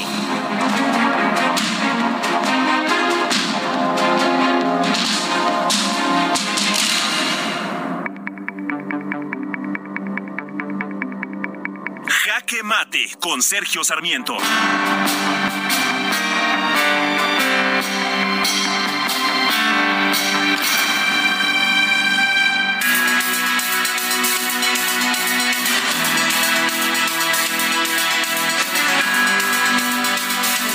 Pues la encuesta que realizó el INE hace ya un par de meses demuestra que la gente quiere que los consejeros del Instituto Nacional Electoral sean electos por voto popular pero pues es una respuesta bastante natural. Nos han acostumbrado a pensar que uno puede, eh, a través de la elección, siempre elegir a los mejores para ocupar cualquier tipo de cargo.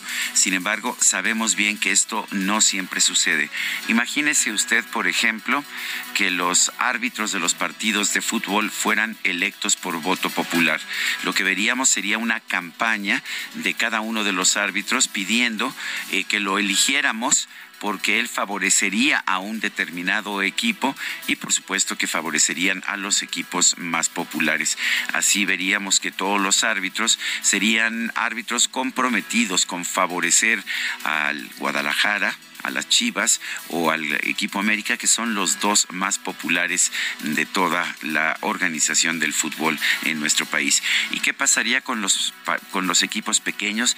¿Qué pasaría con los Pachucas o los Tolucas? Pues simple y sencillamente tendrían que acostumbrarse a jugar con árbitros que siempre favorecieran a los equipos más populares. No, no todo se puede definir por elección popular. Hay ciertas cosas que deben, deben decidirse por tipo de razones, sino por una elección popular. Y escoger a un árbitro electoral por elección popular es generar las bases de un sistema que muy pronto perderá lo democrático. Yo soy Sergio Sarmiento y lo invito a reflexionar.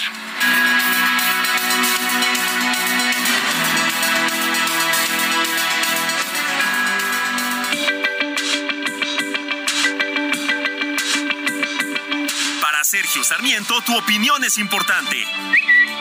Escríbele a Twitter en arroba Sergio Sarmiento.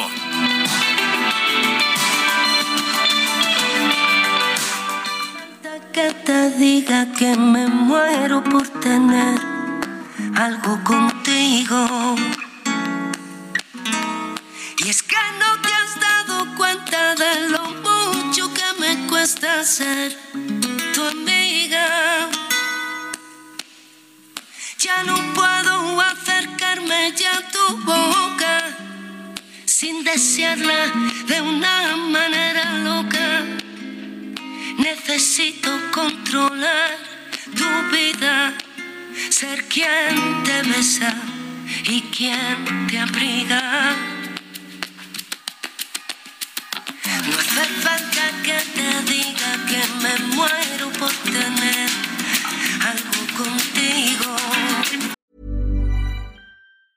Normally, being a little extra might be a bit much, but not when it comes to healthcare. That's why United Healthcare's Health Protector Guard fixed indemnity insurance plans, underwritten by Golden Rule Insurance Company, supplement your primary plan so you manage out of pocket costs. Learn more at uh1.com.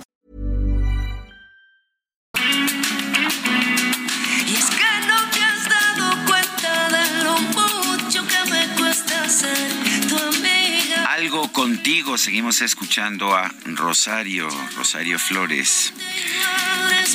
¿Te gusta, Lupita? Ya me lo sé. encanta, me encanta. Entonces, ¿por qué no votaste? ¿Por qué no votaste? Es que me gusta, me gusta estar, ya sabes, ahí viendo cómo se desarrolla la votación, me divierte mucho y mm, como yo puedo votar y hacer la diferencia, pues entonces ya no se pone tan sabroso, fíjate. ¿Ah, sí? Ah, bueno. Falso. Ah, usualmente hay que reconocer que el voto de Lupita desempata. No quisiera yo morir. Bueno, me gusta Rosario. Algo contigo. Ah, qué bonito, qué bonito. Ay, ya parece viernes, de viernes, no, pero no, estamos en jueves. Vámonos, vámonos a los mensajes. Nos dice una persona en el auditorio, buenos días, Sergio Lupita, ¿qué noticias tienen sobre los lanzamientos de misiles de Corea del Norte? Un día les va a fallar a los norcoreanos sus pruebas y podrían caer en Japón. Juegan con fuego. Un fuerte abrazo, Francisco 1955. De hecho, de hecho, ayer hubo una eh, alerta, ¿eh? Allá en eh, Japón, precisamente por este tema de lanzamiento de misiles. Dice otra persona, para mí lo que dijo Mancera se me hace una aberración. Mancera estuvo trabajando con el presidente, igual que su propuesta, no somos tontos.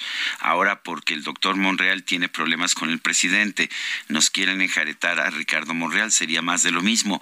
No necesitamos a alguien diferente, no necesitamos a alguien diferente que sea del PAN porque PRD y PRI son afines con el dictador de López Obrador, es lo que dice Jorge Gómez. Y vámonos con Gerardo Galicia. Gerardo, ¿por dónde andas esta mañana? ¿Cómo ves la vialidad a esta hora? Buenos días.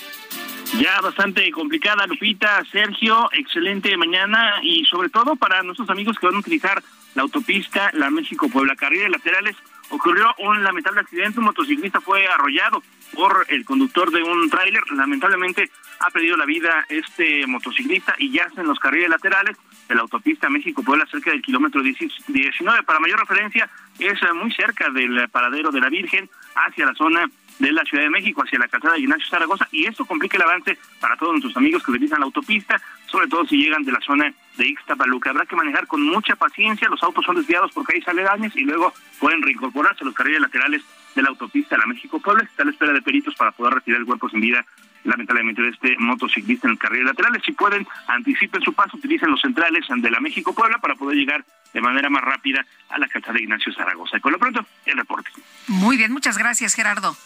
Hasta Este miércoles Corea del Norte y Corea del Sur dispararon misiles que impactaron en aguas frente a sus respectivas costas. Eh, ¿Qué estamos viendo? ¿Y podría escalar esto ya a una guerra? Vamos a conversar con la doctora Aribel Contreras Suárez, coordinadora de la licenciatura en negocios globales de la Universidad Iberoamericana. Doctora Aribel Contreras, ¿cómo está? Buen día. Cuéntenos cómo ve usted estos intercambios. Se han convertido ya en, en amenazas constantes. Muy buenos días, Sergio y Lupita. Sin duda lo que tú dices me parece importante resaltar que en este tablero mundial, ante la coyuntura actual que estamos viviendo, con grandes eh, conflictos y tensiones desde geopolíticas hasta económicas, tanto en Europa como bien entre China y Taiwán, pues esto viene a abonar más, Sergio, a, a esta escalada de tensión que aumenta en espiral y que aunque ya desde hace décadas atrás hemos venido viendo que pues eh, Corea del Norte y Corea del Sur viven una eh, relación de pues de enemistad, de confrontación constante, los últimos años el envío de misiles de corto alcance de Corea del Norte hacia el mar amarillo o bien al mar de Japón, pues ya es casi una costumbre que ya no era noticia. Sin embargo, ¿por qué hoy tenemos que hablar de esto, Sergio?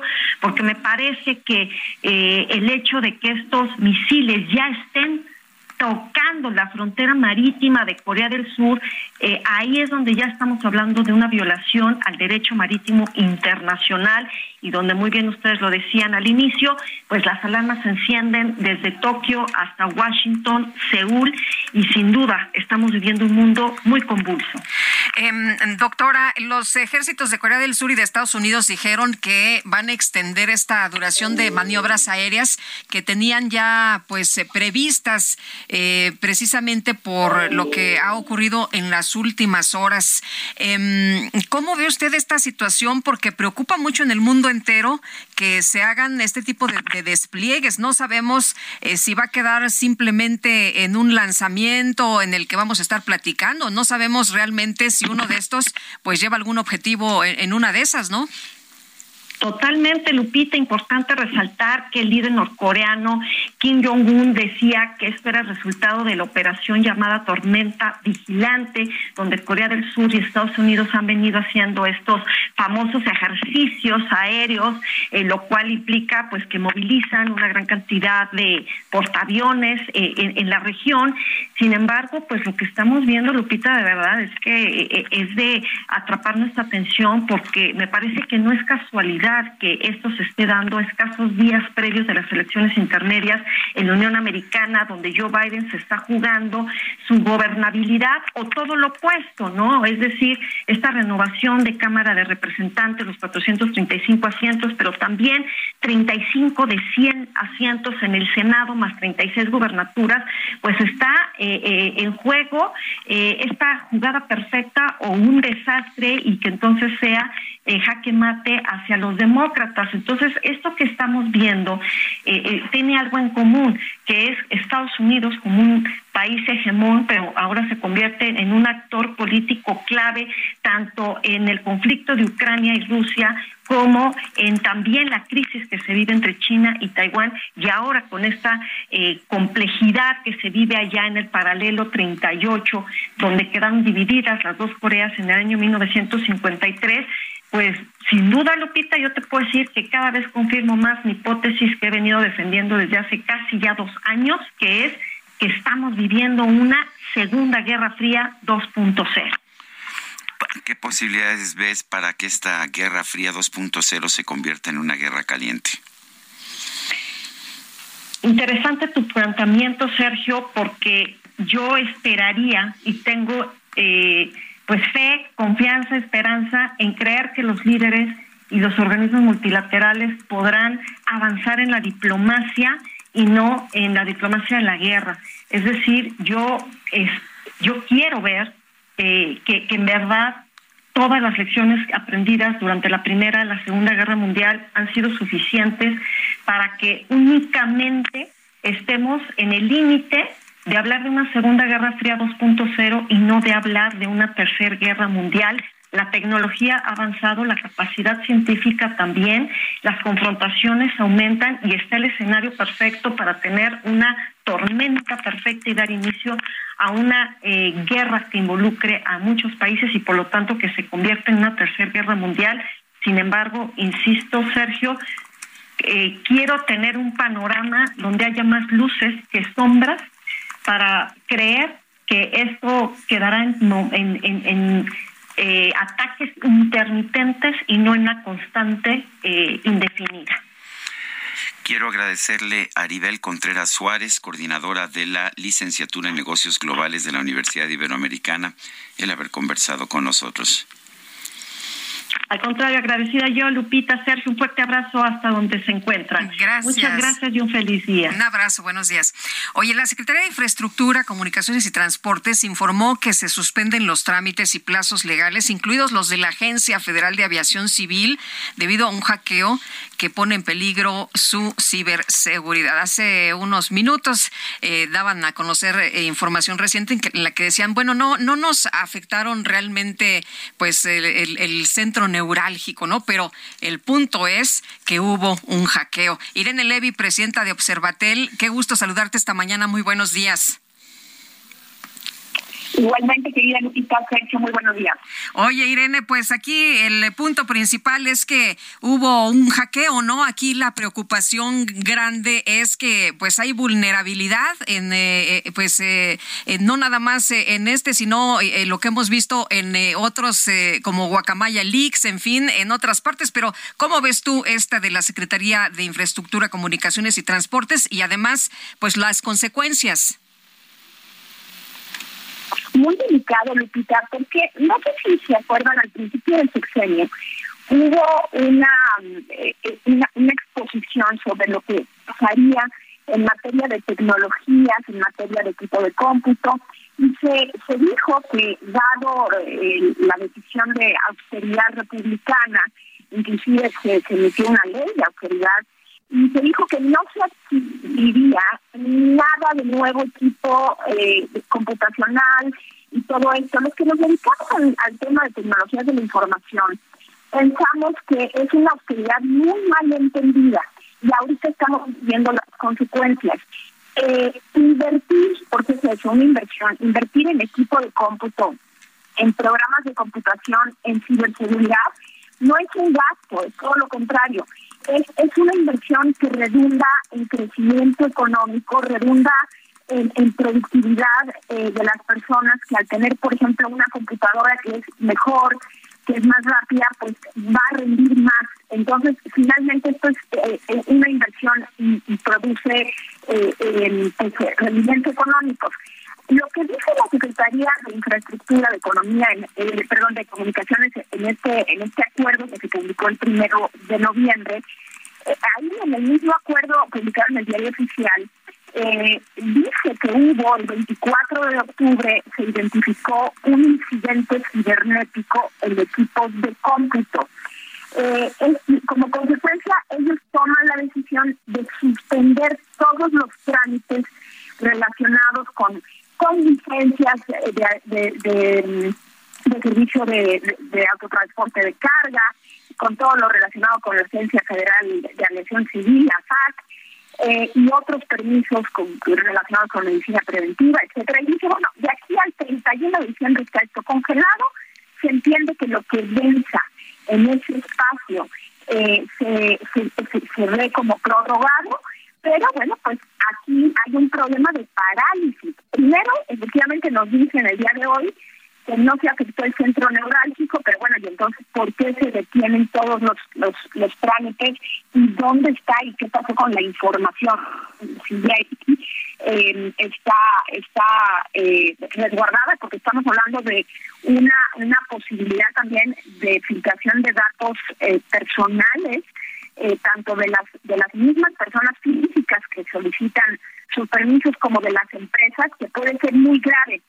Y por el otro lado ya por ejemplo la la, la Canacar la Canacar esta Cámara Nacional de Autotransporte de Carga ya dijo que esta suspensión de, de permisos, de expedición de permisos y licencias puede afectar muchísimo eh, la importación y, exportación de mercancías, específicamente con Estados Unidos, porque con este intercambio que se tiene, que es muy intenso, eh, el congelamiento, por ejemplo, de licencias para conducir estos autotransportes, pues va a llevar a una a una disminución del, flujo entre el transporte entre México y Estados Unidos. Y así, no nada más la Canacar, sino que hay otras actividades que se ven paralizadas.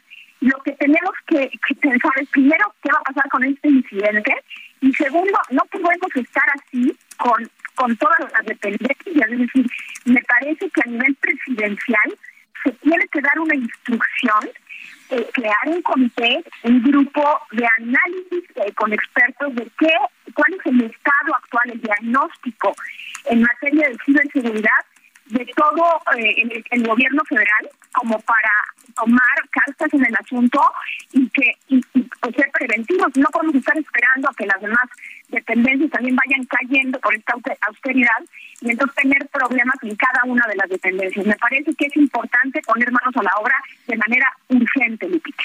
Me da la impresión, Irene, que esta austeridad nos ha salido carísima. Carísima, y no solo en dinero, Sergio, sino también en, en confianza. Imagínate qué, qué imagen damos al exterior de toda esta filtración de datos que hubo, por ejemplo, en el, caso de Sedena. Y ahora en una secretaría, pues que implica una es un foco de inversión como la Secretaría de Comunicaciones, Infraestructura, de aviación, en, por ejemplo, no hemos no hemos recuperado el grado uno de, de aviación eh, nivel 1 eh, con la con la FAA en Estados Unidos y ya tenemos incidentes de este tipo, me parece que tiene un costo grave y, no solamente a nivel de datos personales y económicos, sino también a nivel de imagen país, Sergio. Me parece lamentable. Irene, y, también la impresión que, que, da es que el presidente minimiza todo, ni con los guacamaya leaks, ¿no? Eh, que era tan, tan grave, eh, pues la respuesta que esperábamos era más contundente y lo que escuchamos es que pues no nos tumbaron, no nos afectaron, no nos hicieron daño cuando la situación es realmente muy grave y lo que tú nos comentas que yo no tenía la menor idea es de las gravísimas consecuencias que tiene suspender los trámites y plazos que de los que ya nos hablabas. Y estamos suponiendo, Lupita, que ahí quedó la cosa, que el 31 de diciembre eh, se acaba esta suspensión y el primero de enero amanecemos con todo reactivado. En realidad no sabemos bien cuál fue la afectación y cuál será la afectación. No sabemos en qué consistió exactamente el ataque cibernético al que se refiere. No sabemos qué consecuencias tendrá no solamente en el tema de los permisos, sino la propia productividad de la Secretaría de Comunicaciones, es decir, la gente está trabajando, no está trabajando porque entiendo que ni siquiera se pueden prender las computadoras porque está este problema. Eh, y bueno, yo creo que es una autoridad que ha sido mal entendida, estamos pagando un precio muy caro y creo que no el presidente no se ha dado cuenta lo que esto puede tener como repercusión inclusive te diría yo que, que verdad amparos. Eh, eh, nosotros hemos estado pensando eh, que es importante que involucrar a otros poderes porque la fuga de datos personales, la fuga de la, la, vulnerabilidad a la privacidad son valores, son derechos fundamentales que se están jugando también con esta mala atención, es una mala administración. Y ellos son administradores federales del país no lo están haciendo correctamente. Inclusive podría haber negligencia en esta administración. Entonces, habría que analizar qué está pasando y qué van a hacer al respecto. El problema es que no nos dan mucha información, así que tendremos que estar recogiendo poco a poco la información que nos vayan dando. Muy bien, pues Irene, muchas gracias. Como siempre, te mandamos un abrazo. Buenos días. otro para allá, estoy a la orden. La Secretaría de Gobierno de la Ciudad de México informó que los días primero y 2 de noviembre, más de 300 mil personas visitaron los 120 panteones públicos, civiles y privados de la capital. Carlos Navarro, adelante.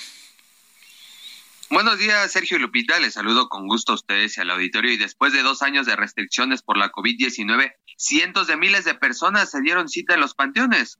Por la conmemoración del Día de Muertos durante los días primero y 2 de noviembre, 319 mil personas visitaron los 120 panteones públicos de la capital del país.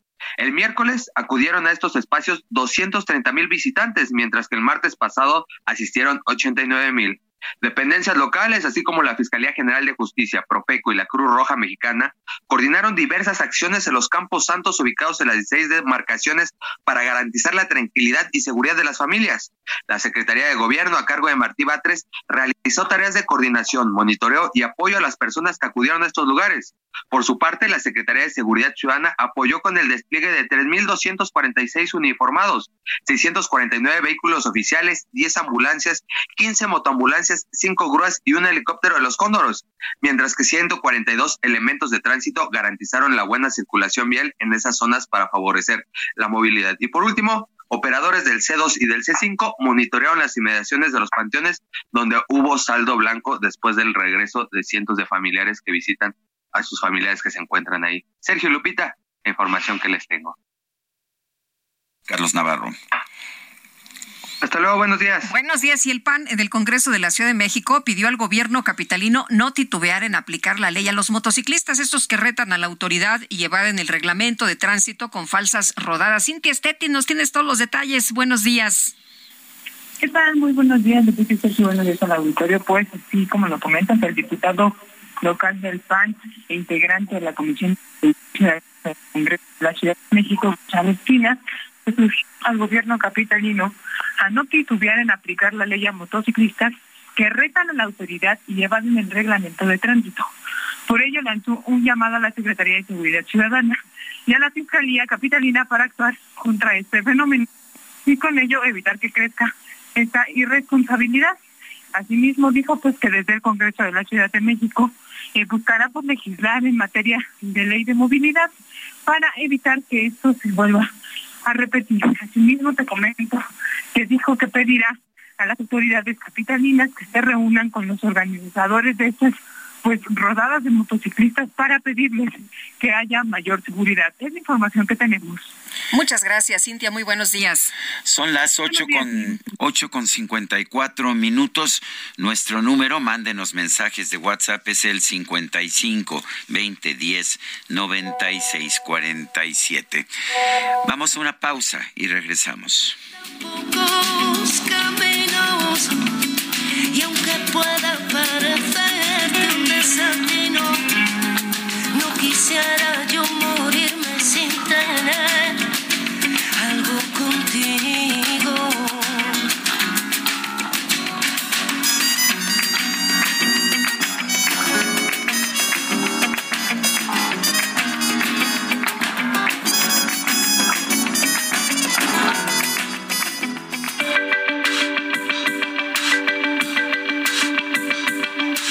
Sergio Sarmiento y Lupita Juárez quieren conocer tu opinión, tus comentarios o simplemente envía un saludo para hacer más cálida esta mañana. Envía tus mensajes al WhatsApp 55 20 10 96 47.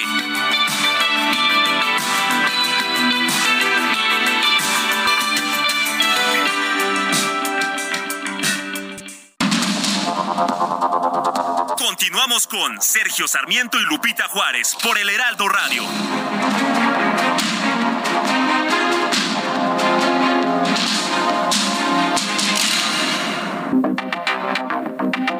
Buenos días. Yo al respecto de la plática que está teniendo esa persona, yo les puedo comentar que eh, mi comité de salud de mi pueblo organizamos unas pláticas para prevención de accidentes. Se les hizo la invitación a los padres y de grupos de 30 niños, nada más fueron 7 papás. Y en algunos casos nos pidió el director pedir autorización para hablar con los niños. Y los padres en algunos formatos nos regresaron el comentario de no autorizo porque no sé cómo son. Si eso es así, pobres profesores que tienen que estar lidiando con unos papás tan cerrados.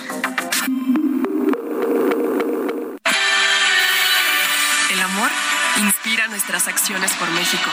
Reforestando la tierra, reciclando, cuidando el agua, impulsando a las mujeres y generando bienestar en las comunidades. Juntos somos Coca-Cola y contigo el amor multiplica.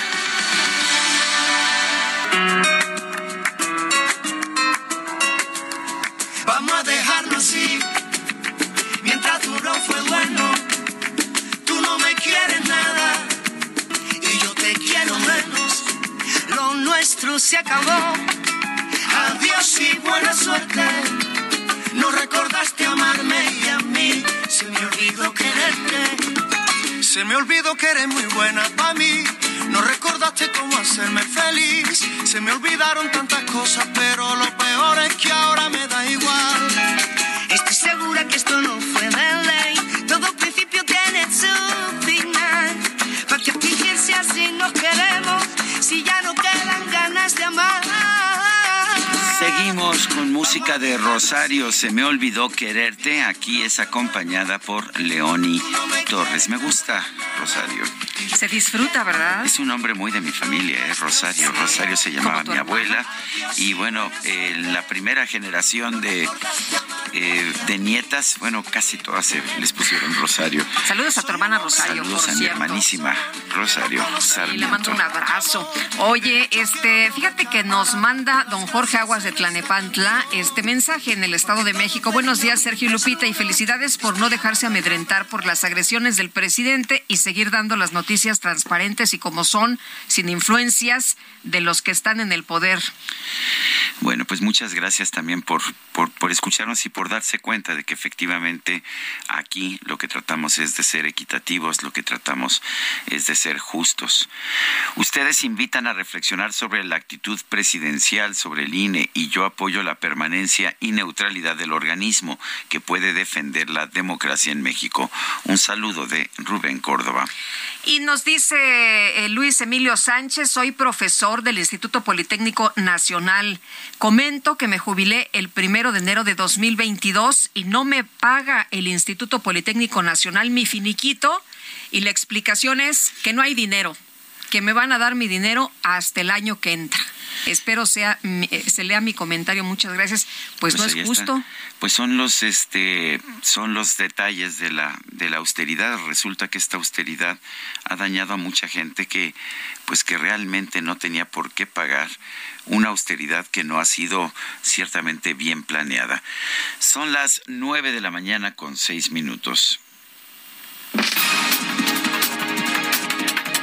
Vamos a un resumen de la información más importante de esta mañana.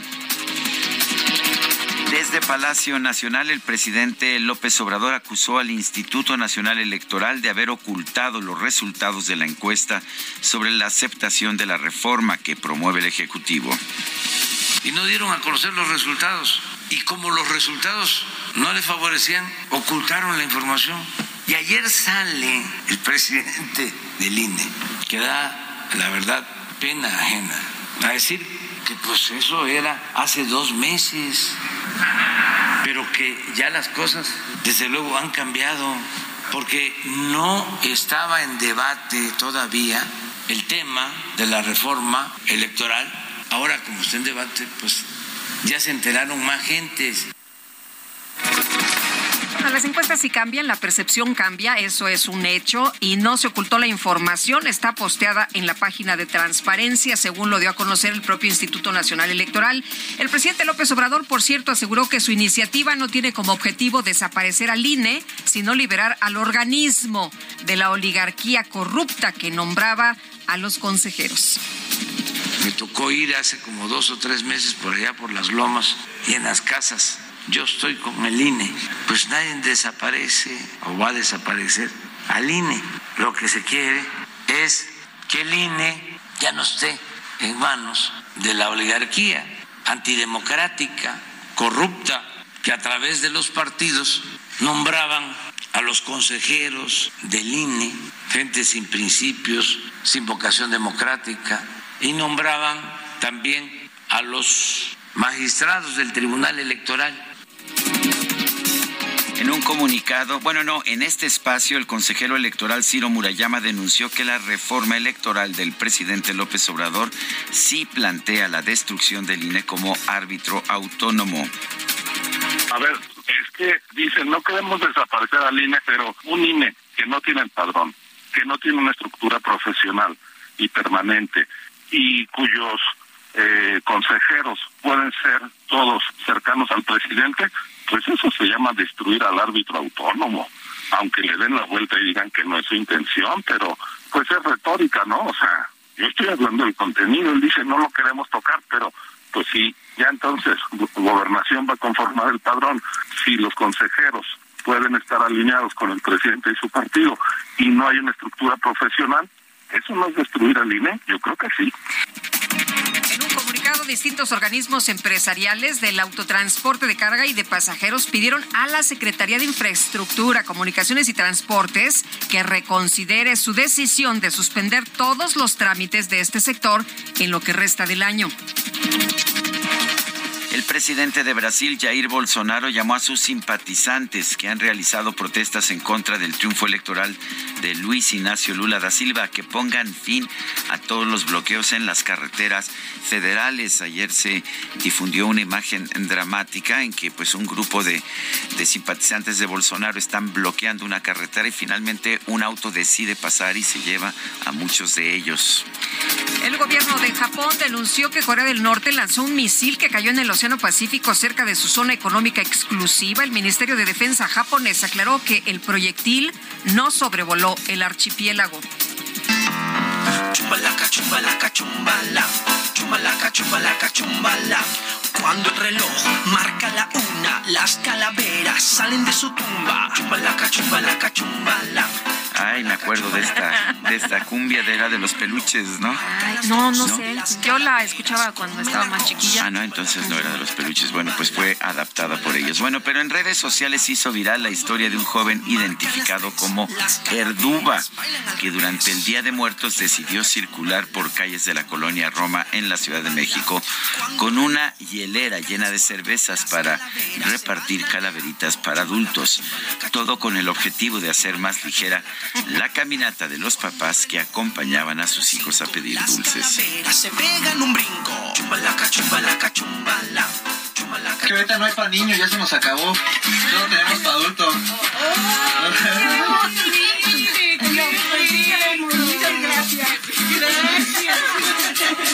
¿Quién me falta?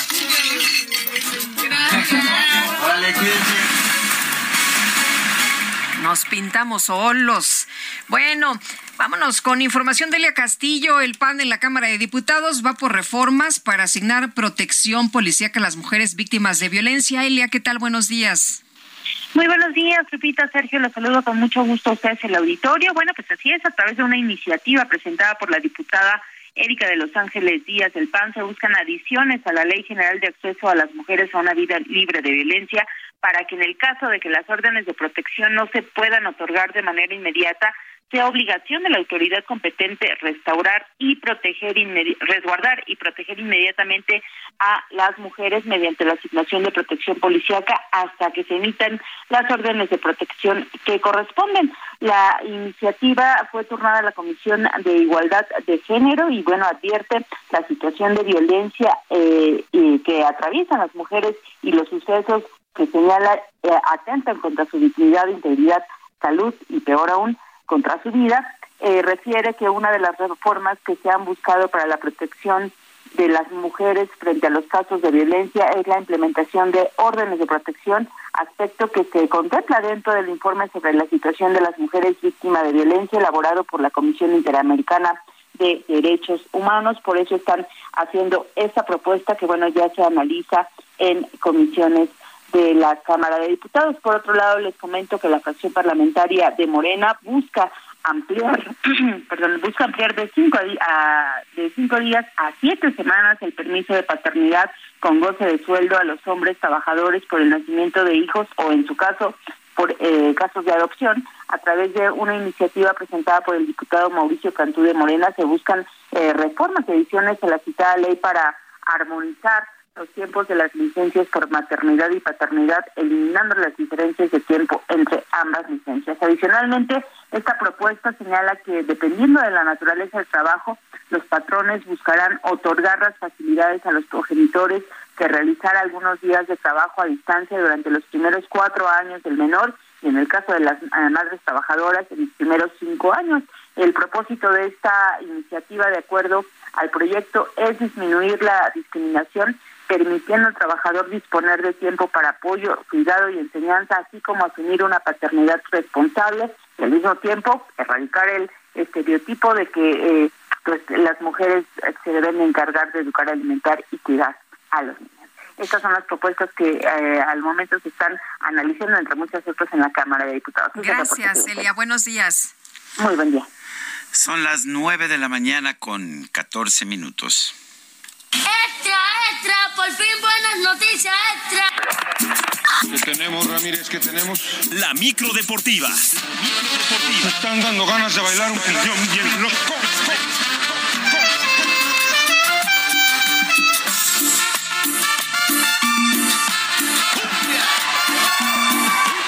Pues sí, ya huele a viernes, ¿no? Huele a viernes, huele a viernes. ¿Cómo estás, Lupita? Sergio, muy buenos días. Eh, pónganse de acuerdo. O sea, un día puros home runs y otro día ni un, ni un hit. Aquí Solamente ni un hit, exactamente. Oyen, por cierto, la música.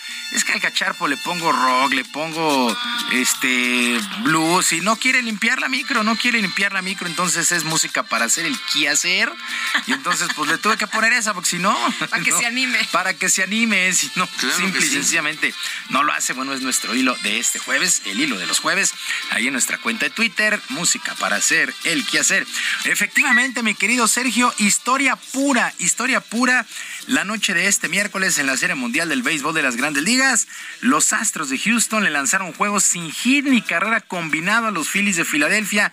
La pizarra terminó cinco carreras por cero con eh, pues grandes trabajos del dominicano Fuerza Dominicana, ¿eh? Cristian Javier fue el pitcher abridor, trabajó seis entradas. Brian Abreu, Rafael Montero, ambos dominicanos y el cerrador Ryan Priestley trabajaron una entrada cada uno sin permitir hit. El pichó de Houston solamente regaló tres bases por bolas durante el juego.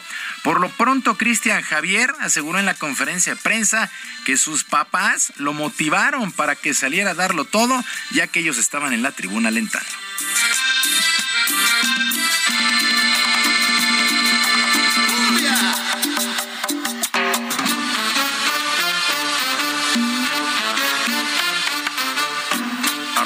Me dijeron eso, ¿sabe? Me, yo aumenté mi fe y eso, sabe que era un, eh, sabía que tenía un tremendo compromiso, sabe, veníamos de la serie de 2-1, sabe, no tenía un tremendo compromiso y cuando yo vi que me dijeron eso, eso aumentó mi fe y yo dije, bueno, tengo que tratar de dar lo mejor de mí. ¿sabe? Mi padre, mi, padre vino aquí a disfrutar, a, gozar de mí, del éxito mío.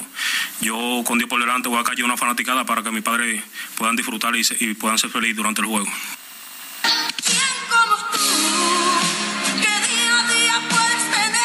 La serie se empareja, dos juegos por bando y el día de hoy el quinto compromiso.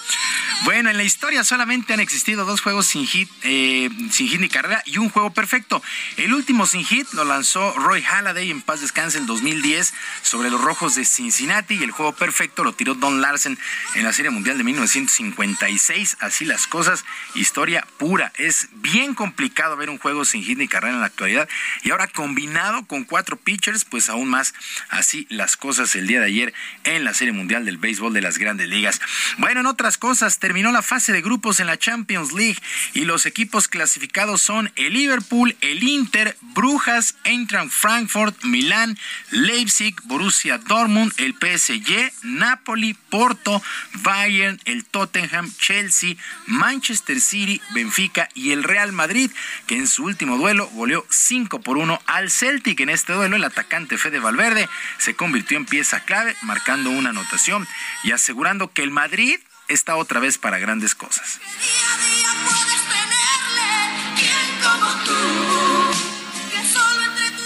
Nada, a ver, uno eh, intenta hacerlo mejor, eh, da igual quien toque, tienes que ganar, con quien sea, tenemos que seguir clasificando y seguir buscando el título. Me gustas mucho. Bueno, el sorteo de los octavos de final se llevará a cabo el próximo lunes a las 5 de la mañana, tiempo del centro de nuestro país. Así las cosas con eh, pues la Champions. Y el día de hoy arranca la semana 9 en la NFL. Los invictas, las invictas Águilas de Filadelfia estarán recibiendo a los Tejanos de Houston. Más, mejor dicho, visitan a los Tejanos de Houston. Es la semana 9 en la NFL. Bueno, y vamos a la línea telefónica. Tenemos una entrevista el día de hoy con León Krause. León Krause se presentó en días anteriores esta serie Al Grito de Guerra. Estamos a 16 días de que arranque la Copa del Mundo de Qatar en una época totalmente anormal. La verdad es que ni sabe, ya 16 días en mundiales anteriores, pues ya estábamos tronando los dedos, pero ahora mientras entre que reparten cervezas en Halloween y ya estamos poniendo los adornos de Navidad, pues la, la, la, Copa del Mundo está a punto de arrancar. León, qué gusto saludarte, muy buenos días. Oye, eh, se presentó esta serie al grito de guerra. Platícanos de qué va este asunto, cómo está, cómo está, cómo está el rollo con este al grito de guerra.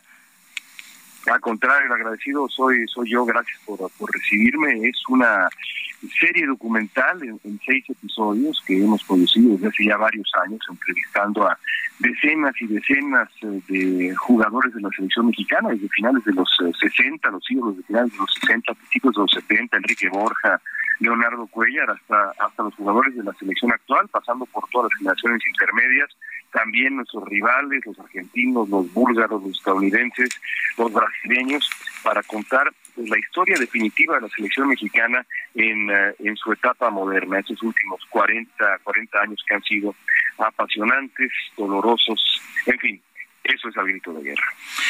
León, no sabía yo que hubieras empezado como, pues como periodista deportivo. Cuéntanos eso, no lo sabía yo.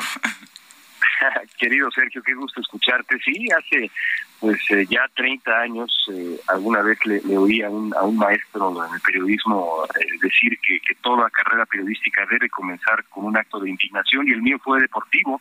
En el 92 despidieron a César Luis Menotti como técnico de la selección mexicana y yo a los 17 años pues escribí por ahí un pequeño texto que se publicó y así nació esta, esta vocación que que décadas después me tiene contando eh, eh, la historia de la selección mexicana. Siempre había sido una ilusión para mí eh, eh, hacer esto exactamente en las voces de los protagonistas, no tanto los periodistas, que por supuesto estamos ahí, están ahí, los expertos, los aficionados, sino los que viven el, el, deporte a ras de césped.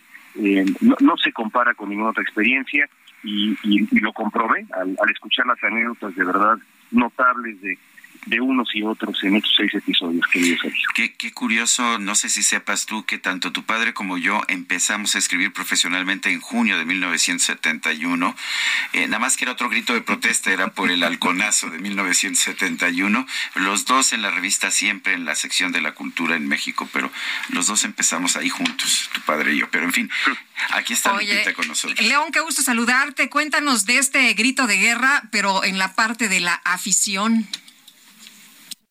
Bueno, pues primero que nada decir que, que eso que dice Sergio, bueno, una indignación mucho mucho más seria y mucho más importante que la que la mía que resulta sin duda algo algo trivial, pero pero eso me da me da me da paso para decir que se, se dice no es cierto que el fútbol es lo lo más importante, lo menos importante. Yo creo que precisamente pensando en la afición, eh, va más allá el fútbol mexicano. El vínculo que tiene la selección mexicana con eh, su afición eh, es muy es muy especial. Eh, y, lo es por muchas razones. Una de ellas es que es el único país del mundo que tiene eh, dos aficiones en dos naciones distintas. Es un es una eh, es una circunstancia singular entre México y Estados Unidos. Y para los mexicanos que viven en Estados Unidos el, el, el, vínculo con la selección va más allá del deporte, es eh, regresar a México por 90 minutos y eso también lo recogemos en este en esta en esta serie documental que, que, que, da voz a los aficionados y trata de explicar también esta esta pasión esta devoción que tiene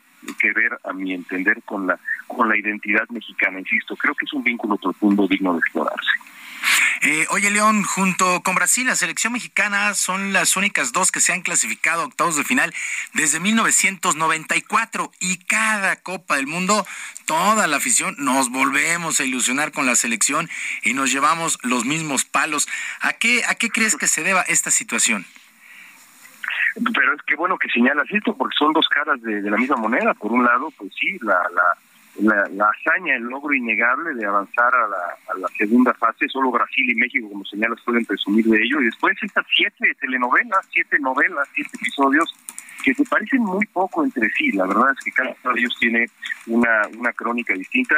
Los argentinos, cuando los entrevistamos, nos decían que hay un pasito mental que quizá le ha faltado al equipo mexicano y creo que creo que va por ahí.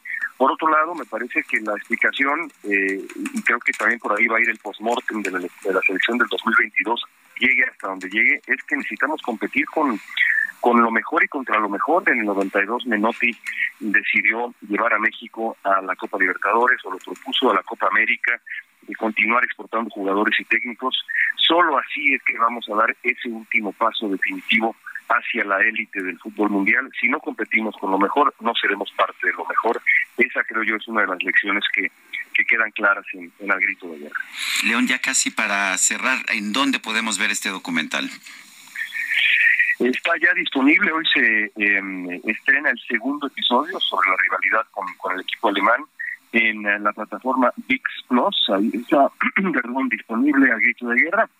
El primer episodio se estrenó la semana pasada y así, así iremos hasta los días previos a la Copa a la Copa del Mundo, Sergio. Pues León, te queremos agradecer mucho la invitación para que veamos al grito de guerra, pues un repaso a la historia de la selección mexicana en la historia de las Copas del Mundo. Muchas gracias, León. Por contrario, el agradecido soy yo. Un abrazo a todos. Gracias. Gracias. Son las nueve de la mañana con 24 minutos, Julio. Muchísimas gracias. gracias. Nos escuchamos el día de mañana, que es un extraordinario jueves para todos.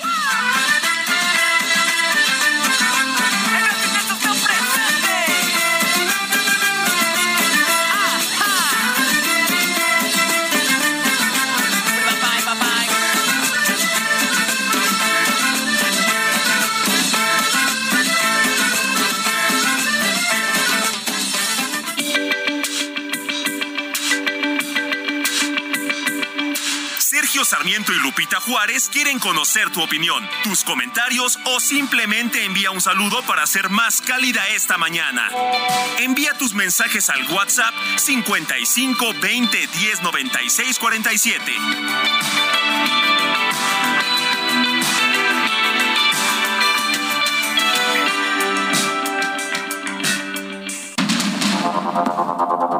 Continuamos con Sergio Sarmiento y Lupita Juárez por el Heraldo Radio.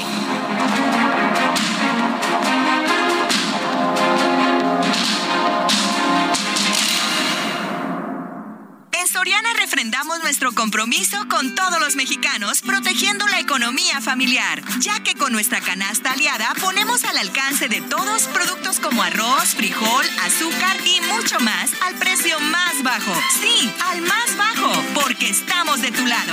Soriana, la de todos los mexicanos. En mi mundo azul, donde yo canto, donde bailo, donde me iluminas tú. Mis sueños te los mando y espero tu luz.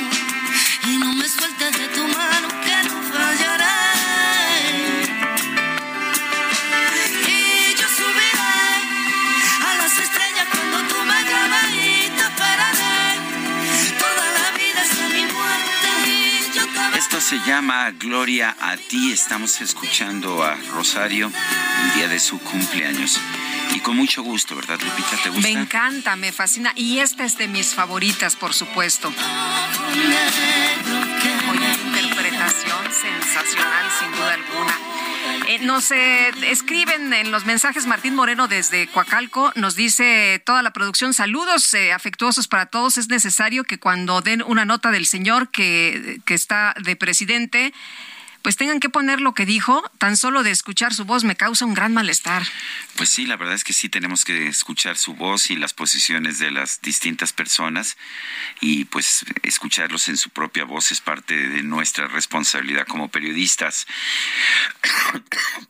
Dice Héctor Becerra, les sugiero critiquen menos cómo ven a México desde fuera, que además de paso les voy a decir que lo ven peor de como ustedes creen, y traten de proyectar ustedes una buena imagen transmitiendo noticias con verdadera veracidad, si así lo dice, porque ustedes solos están actuando como sus verdugos, eliminando la credibilidad que podrían tener o simplemente lean noticias y eviten hacer comentarios profesionales. Cero es lo que nos dice Héctor Becerra, pues nosotros le agradecemos que nos escuche. Aquí hay libertad de expresión y se escuchan todas las opiniones. Son las nueve de la mañana con treinta y tres minutos. Estamos de lujo esta mañana porque se encuentra con nosotros aquí en la cabina Francisco Rubio, actor que nos presenta su nuevo personaje, Luis Valdivia, de una gran, extraordinaria película que se acaba de estrenar dirigida por Alejandro González Iñárritu. Francisco, qué gusto tenerte por acá. Bienvenido. Oye, que le está yendo padrísimo a la película. Padrísimo. Saludos a todo el auditorio. Gracias por escucharnos. Está, está siendo recibida eh, increíblemente aquí en México. Una película tan necesaria en nuestros tiempos, tan necesaria para, de verdad, para la humanidad. ¿Por, qué es tan necesaria para la humanidad? ¿Cuáles son sus características que, la hacen necesaria? Desde donde yo la veo, es un, em, es momento de regresar un poco a nosotros mismos. Estamos tan en el afuera, tan a lo que nos dicta un sistema, una sociedad, que de repente hay que voltear a ver hacia adentro, hacia qué es lo verdaderamente importante personalmente para nosotros. Francisco, cuéntanos de tu personaje, Luis Valdivia, y de cómo llegas a esta película. pues es, un periodista que, como bien define Alejandro, eh, retrata la némesis del personaje principal, que es Silverio Gama, que es este documentalista que se va a triunfar a los Estados Unidos y que de repente regresa a enfrentarse con todos sus monstruos, con todos sus demonios, pero también con sus cosas luminosas, con todo lo que dejó aquí en México. Entonces, este, pues me toca hacer eh, estas voces oscuras, esta, esta envidia, este ego, este retrato de, de lo que de repente nos distrae de lo verdaderamente importante, de lo que nos pone a prueba de lo que queremos en la vida, ¿no? Mucho, mucho me han dicho que esta es quizás la película más personal de Alejandro González Iñárritu. ¿Qué piensas? Absolutamente, está completamente expuesto, vulnerado, la ha hecho desde el corazón, se ha abierto. Él, dice, no la hago, esta película no la he hecho desde la cabeza, sino la hago desde el corazón, se ha abierto y es profundamente personal, es es durísima, se enfrenta, se confronta, es muy valiente, como buen artista de repente eh, hay que, no de repente, yo creo que el artista tendría que siempre eh, salir de su zona de confort para probar esos, esos, esos lugares, ¿no? Oye, y, y este, este periodista, Luis Valdivia, es el mala onda, el que cuestiona a un chavo emprendedor, un chavo que, que se enfrenta a los retos o... No, eh, yo creo que es, es, es alguien que, que confronta a este personaje que regresa y entonces que le reclama todo este éxito que ha tenido. Es, es, esta eh, imagen de, que tenemos muy en México y muy en Latinoamérica, de cuando vemos que un cangrejo se quiere salir de la cubeta y vienen otros 100 a tratar de bajarlo, porque ¿cómo que te estás saliendo del guacal? O sea, ¿cómo, que, ¿cómo, que estás triunfando? ¿Cómo que estás triunfando? ¿Cómo que, cómo que no estás siguiendo a, a todos estos que venimos aquí este, en masa? ¿Cómo que estás pensando diferente? ¿Cómo que te va bien? ¿Cómo que... Así es, es este periodista. A mí me toca hacer esta parte oscura de, de esta realidad, de, bueno, de este surrealismo y que retrata tantas y tantas voces que nos han limitado en la vida. Entonces, para mí ha sido increíble. Este, y yo le agradezco mucho que Alejandro me haya, puesto esa responsabilidad en mí de, de tener que retratar. aunque seas el periodista malo. Pues sí, justamente eso, ¿no? Es que, y además no solamente el periodista, tantas voces que, que, que nos han limitado, ¿no? Entonces, este para mí es, es increíble poder retratarlo. Oye, ¿cómo llegaste a la peli? Después de cinco meses de casting, porque fue un casting exhaustivo de cinco meses, sin saber para qué iba, sin leer el guion, sin solamente presentarte, hacer entrevistas, este, también, yo creo que Alejandro, justamente como dices en esta película que es tan personal, necesitaba integrar a su elenco eh, ciertas personalidades que hablaran desde, también desde el corazón y que fueran muy transparentes, ¿no? yo no me veo si yo no me hubiera visto si si si este si no hubiera un trabajo como tan personal eh, a lo largo de, de, mis últimos años de carrera no me hubiera visto en esta película siento que, que, su selección fue como algo muy intuitivo y, y este pues sí, así como, no sé, no sé, fueron muchos meses. ¿Por qué ver esta película Bardo en pantalla grande? ¿Por qué es importante? Porque tiene un valor de producción espectacular porque eh, la fotografía de Darius Conji, porque eh, el, nivel de producción de Eugenio Caballero, este es, es, es, es, una película inmersiva. Hay que vivir la experiencia, hay que sumergirse, hay que sentarse en la sala del cine y solamente dejarte llevar por lo que auditivamente y visualmente nos están regalando estos artistas tan grandes y tan geniales. Francisco, la estamos viendo en estos momentos en el cine, va a llegar en breve a pues eh, plataformas, pero lo que tú nos aconsejas es verla, por supuesto, en, la pantalla grande. Por supuesto. les digo que el nivel de producción es espectacular, la fotografía, el audio, eh, todo hay que vivirlo así. Hay que el cine, como tú bien dijiste, Lupita, el cine se ve mejor en el cine y más este cine de autor, este cine que nos representa tanto, hay que verlo. O sea, no es ir a ver, no, no, es ir a comer palomitas, es ir a ver una obra maestra al, eh, al, cine, ¿no? Muy bien, pues Francisco Rubio, muchas gracias por habernos acompañado esta mañana y por eh, invitarnos al cine a ver Bardo. A ustedes, gracias, gracias al auditorio, gracias por el espacio y no se pierdan Bardo en todos los cines ahora. Muy bien, gracias. Y nosotros vamos con Mónica Reyes. Adelante, Mónica. Muy buenos días, Sergio, Lupita, amigos. Un placer saludarlos esta mañana y comentarles si ustedes cuando leen comprenden. ¿Tienes que leer dos o más veces para retener? ¿Te da sueño o flojera leer? Evolucione tiene el sistema que te permite comprender, retener y leer 10 veces más rápido de lo que lees actualmente logrando leer 100 páginas en tan solo 10 minutos. Así es que marca y cuelga en este momento al 55 18 44 44 32 o envía mensaje WhatsApp con la palabra evolucione al 5518 44 44 32 y por inauguración obtendrás las clases gratis y solo invertirás en tu material. Recuerda 5518 44 44 32. Con este sistema puedes desarrollar concentración en cualquier ambiente, mejorar la capacidad de análisis, síntesis y un ahorro de tiempo importante. Manda WhatsApp o mensaje con la palabra evolucione al 5518 44 44 32. Con Evolucione, lo que tardabas leyendo en una hora, lo podrás hacer en tan solo cinco minutos. Es tan sencillo su aprendizaje que desde un niño de nueve años hasta profesionistas, ejecutivos, maestros y estudiantes pueden desarrollarlo con excelentes resultados. Marca y cuelga. Mensaje de texto WhatsApp al 5518 44 44 32. 5518 44 44 32 y obtendrán clases gratis invirtiendo solo en el material y además dos por uno a los 80 primeros. Llamen y cuelguen o manden WhatsApp al 5518 44 44 32. 5518 44 44 32. Recuerden, evolucione. Lectura evolucionada. Regresamos con ustedes. Sergio Lupita, gracias. Gracias, Mónica. Bueno, y en el marco del cuarto informe de gobierno en materia de seguridad, Enrique Alfaro, el gobernador de Jalisco, presumió que los índices delictivos de la entidad están por debajo de la media nacional, pese a que en los primeros años de su administración hubo aumentos significativos como los feminicidios, que crecieron hasta 121%.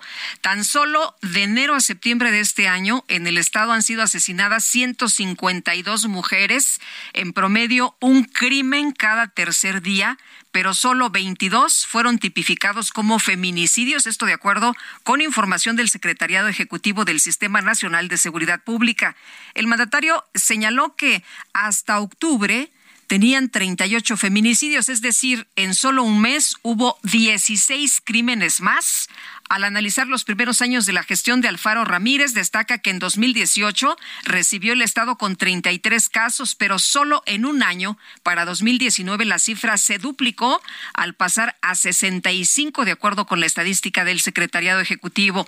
En 2020 se mantuvo con 68 carpetas de investigación, pero el año pasado creció a 73 casos, un incremento de 121%, es lo que destaca el organismo federal aunque el propio Alfaro aseguró que fueron 83 feminicidios de todas formas, imagínense nada más.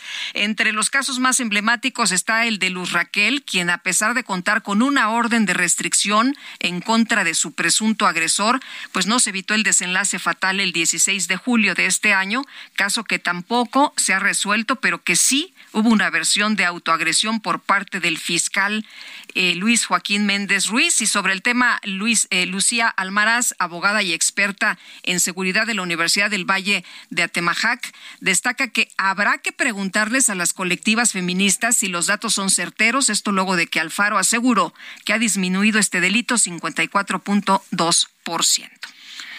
Son las nueve con cuarenta y tres minutos. Vamos con Antonio Bautista, coeditor de Estados en el Heraldo de México. Sergio Lupita, buenos días. En promedio, uno de cada 100 nacimientos en los últimos tres años en todo el país fue de gemelos o múltiple, de acuerdo con datos del INEGI. Esta prevalencia es muy parecida a nivel mundial. Esto significa que de los 5.633.603 partos registrados de 2019-2021, más de 73.000 fueron dobles, triples o más. En un esfuerzo científico por conocer más acerca de las personas que integran esta parte de la población, comenzó en 2019 el Registro Mexicano de Gemelos el cual cuenta con el apoyo institucional de la Universidad Nacional Autónoma de México. El objetivo es obtener información que permita responder interrogantes sobre la epidemiología, genética nacional y predisposición a ciertas enfermedades. Hasta ahora la Ciudad de México, Querétaro y el Estado de México lideran el listado de personas gemelas que residen en el país y que de manera voluntaria se han registrado. Con ello, han respondido un cuestionario sobre su salud física, mental y calidad de vida, entre otros aspectos. En total, suman 586 registros de personas gemelas o de grupos de nacimientos múltiples hasta ahora. De ellos, 228 viven en la capital del país, 59 en Querétaro y 43 en territorio del Estado de México. La entidad que menos registros tiene hasta este momento es Aguascalientes con tan solo uno. Hay que mencionar que por sus características genéticas los gemelos idénticos comparten 100% de parecido genómico, mientras que los cuates o mellizos solo comparten 50% de promedio, es decir, similar a lo que tendrían dos hermanos que no son gemelos. Los investigadores buscan determinar qué tanto contribuyen los factores genéticos y ambientales a los procesos de salud y enfermedad e incluso al comportamiento de los gemelos. Mediante modelos matemáticos, a partir de la información obtenida, se determina qué tanto influye la genética y el ambiente en determinadas condiciones de salud. Resultados preliminares indican, por ejemplo, que la depresión, la hostilidad, la ansiedad fóbica y la hipocondría son más parecidos entre gemelos idénticos que entre mellizos. Es decir, si una persona tiene altos niveles de depresión, hay una gran probabilidad de que su gemelo o gemela o gemelos, según sea el caso, también tengan niveles altos. También se reportó que padecimientos visuales como el astigmatismo y la miopía tienen una herencia genética de 62% entre los miembros los miembros de este grupo poblacional, perdone. Con la información se busca determinar la prevalencia de características de otras enfermedades entre los mexicanos como el sobrepeso, la diabetes, la hipertensión y el Parkinson debido a la mezcla genética que hay en nuestro país. El registro de gemelos en la página web twinsmxofficial.unam.mx sigue abierto. Los investigadores invitan a participar en este estudio, pues este banco de datos es valioso para la comunidad científica, no solo mexicana, sino a nivel internacional, para la generación de conocimiento y sobre todo en beneficio de la población en general. Así el panorama de los gemelos en nuestro país. Sergio Lupita. Muy bien, gracias Antonio Bautista. Gracias a ustedes, buen día. Son las nueve de la mañana con cuarenta y seis minutos. En Soriana refrendamos nuestro compromiso con todos los mexicanos, protegiendo la economía familiar, ya que con nuestra canasta aliada ponemos al alcance de todos productos como arroz, frijol, azúcar y mucho más al precio más bajo. Sí, al más bajo, porque estamos de tu lado. Soriana, la de todos los mexicanos. En su conferencia de prensa de esta mañana, el presidente López Obrador llamó al Consejo de Seguridad de la ONU y al gobierno de los Estados Unidos a aprobar la resolución que pide el fin del bloqueo económico contra Cuba. Ojalá y el día de hoy, que tengo entendido, se va a votar, pues eh, que sea unánime la votación a favor de que se termine el bloqueo en Cuba y espero que el gobierno de Estados Unidos actúe de manera consecuente porque siempre que se vota en Naciones Unidas este tema, la inmensa mayoría vota porque se quite el bloqueo. Pero uno, dos, tres y siempre Estados Unidos en contra y ejerce veto y queda sin efecto. La Secretaría de Infraestructura, Comunicaciones y Transportes aseguró que el ataque cibernético que sufrió la dependencia no dañó sistemas ni vulneró los datos de los ciudadanos. La presidenta de Observatel, Irene Levy, advirtió en este espacio que es necesario realizar un análisis de ciber, perdón, de ciberseguridad en todas las dependencias del gobierno federal. Parece que a nivel presidencial se tiene que dar una instrucción, eh, crear un comité, un grupo de análisis eh, con expertos de qué, cuál es el estado actual, el diagnóstico en materia de ciberseguridad de todo eh, el, gobierno federal como para tomar cartas en el asunto y que y, ser preventivos. No podemos estar esperando a que las demás dependencias también vayan cayendo por esta austeridad y entonces tener problemas en cada una de las dependencias.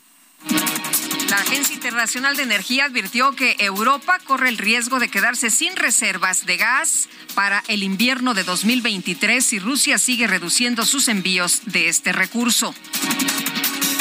El gobierno de Rusia informó que aún no ha decidido si va a prorrogar su participación en el acuerdo promovido por la ONU para garantizar la exportación de granos ucranianos. El Vaticano informó que esta mañana el Papa Francisco llegó a Bahrein en el Golfo Pérsico para reforzar el diálogo con las autoridades del Islam.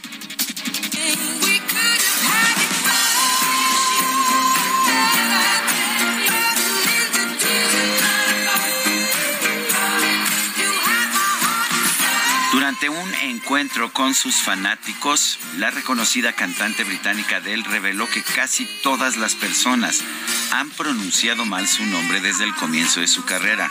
En el evento, la cantante se mostró sorprendida al, al percatarse que una joven había dicho su nombre de forma perfecta al hacerle una pregunta.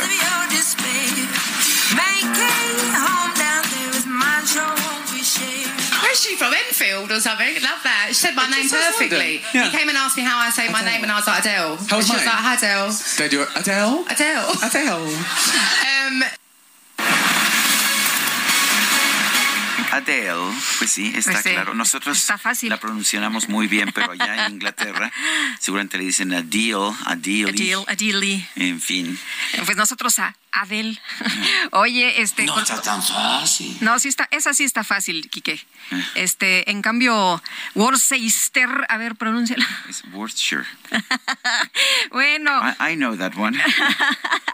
Me too. Oye, vámonos a un recorrido por el país. Comenzamos con Gerardo Moreno, allá en Sonora.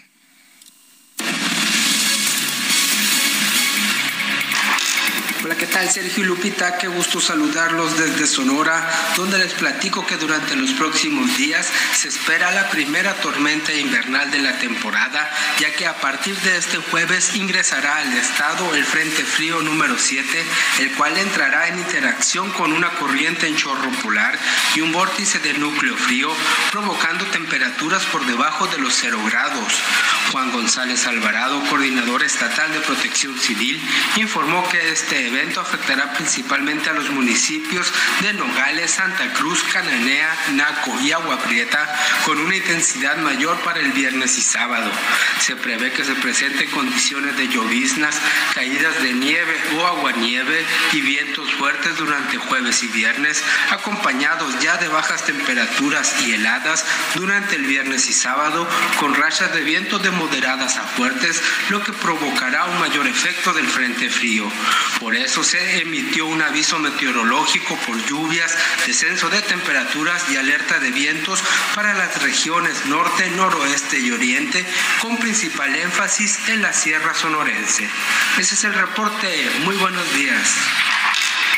La Asociación Espacio Migrante en Tijuana lamenta que este año 2022 se registra mayor índice de muertes de migrantes en la frontera, pues de acuerdo con cifras recientes del Departamento de Seguridad Nacional de los Estados Unidos, durante este año hasta el 30 de septiembre se han contabilizado cerca de 750 muertes de migrantes indocumentados en la frontera con México, rompiendo el récord que supera los 557 fallecidos que han sido deportados durante el 2021. Lamentablemente, como parte de la estadística, este 2 de noviembre recordaron la muerte de la niña guatemalteca de 5 años de edad que se ahogó cerca del Paso, Texas, el pasado 22 de agosto.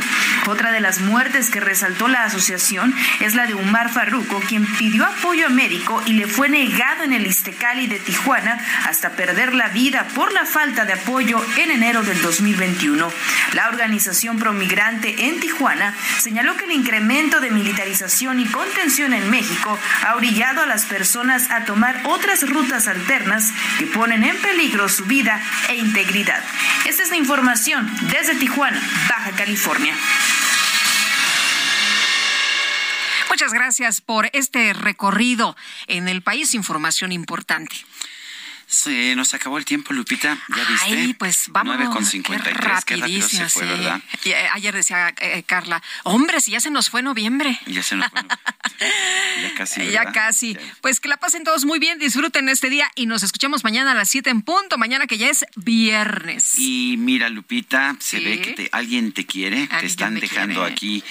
Te quiero, te quiero de Rosario, pero con el Cigala. Sé que es tu versión Ah, qué maravilla. Qué consentida me tienen, muchachos de la producción. Pues vamos a escucharla y hasta mañana. Gracias de todo corazón. No es falso, pero se exagera. vida mía, te quiero noche y día, no he querido nunca, te quiero con ternura, con miedo, con locura, solo vivo para ti. Yo te seré siempre pues para mí quiero en flor ese clavel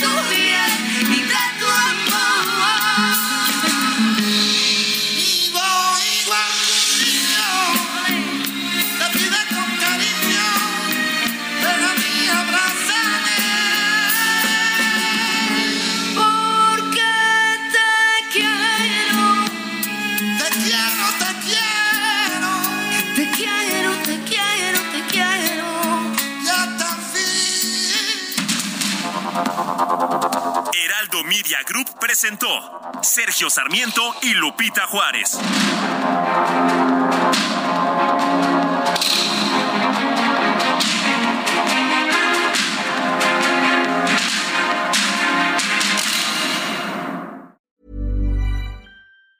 Tired of ads barging into your favorite news podcasts? Good news. Ad-free listening is available on Amazon Music for all the music plus top podcasts included with your Prime membership. Stay up to date on everything newsworthy by downloading the Amazon Music app for free or go to amazon.com slash news ad free. That's amazon.com slash news ad free to catch up on the latest episodes without the ads.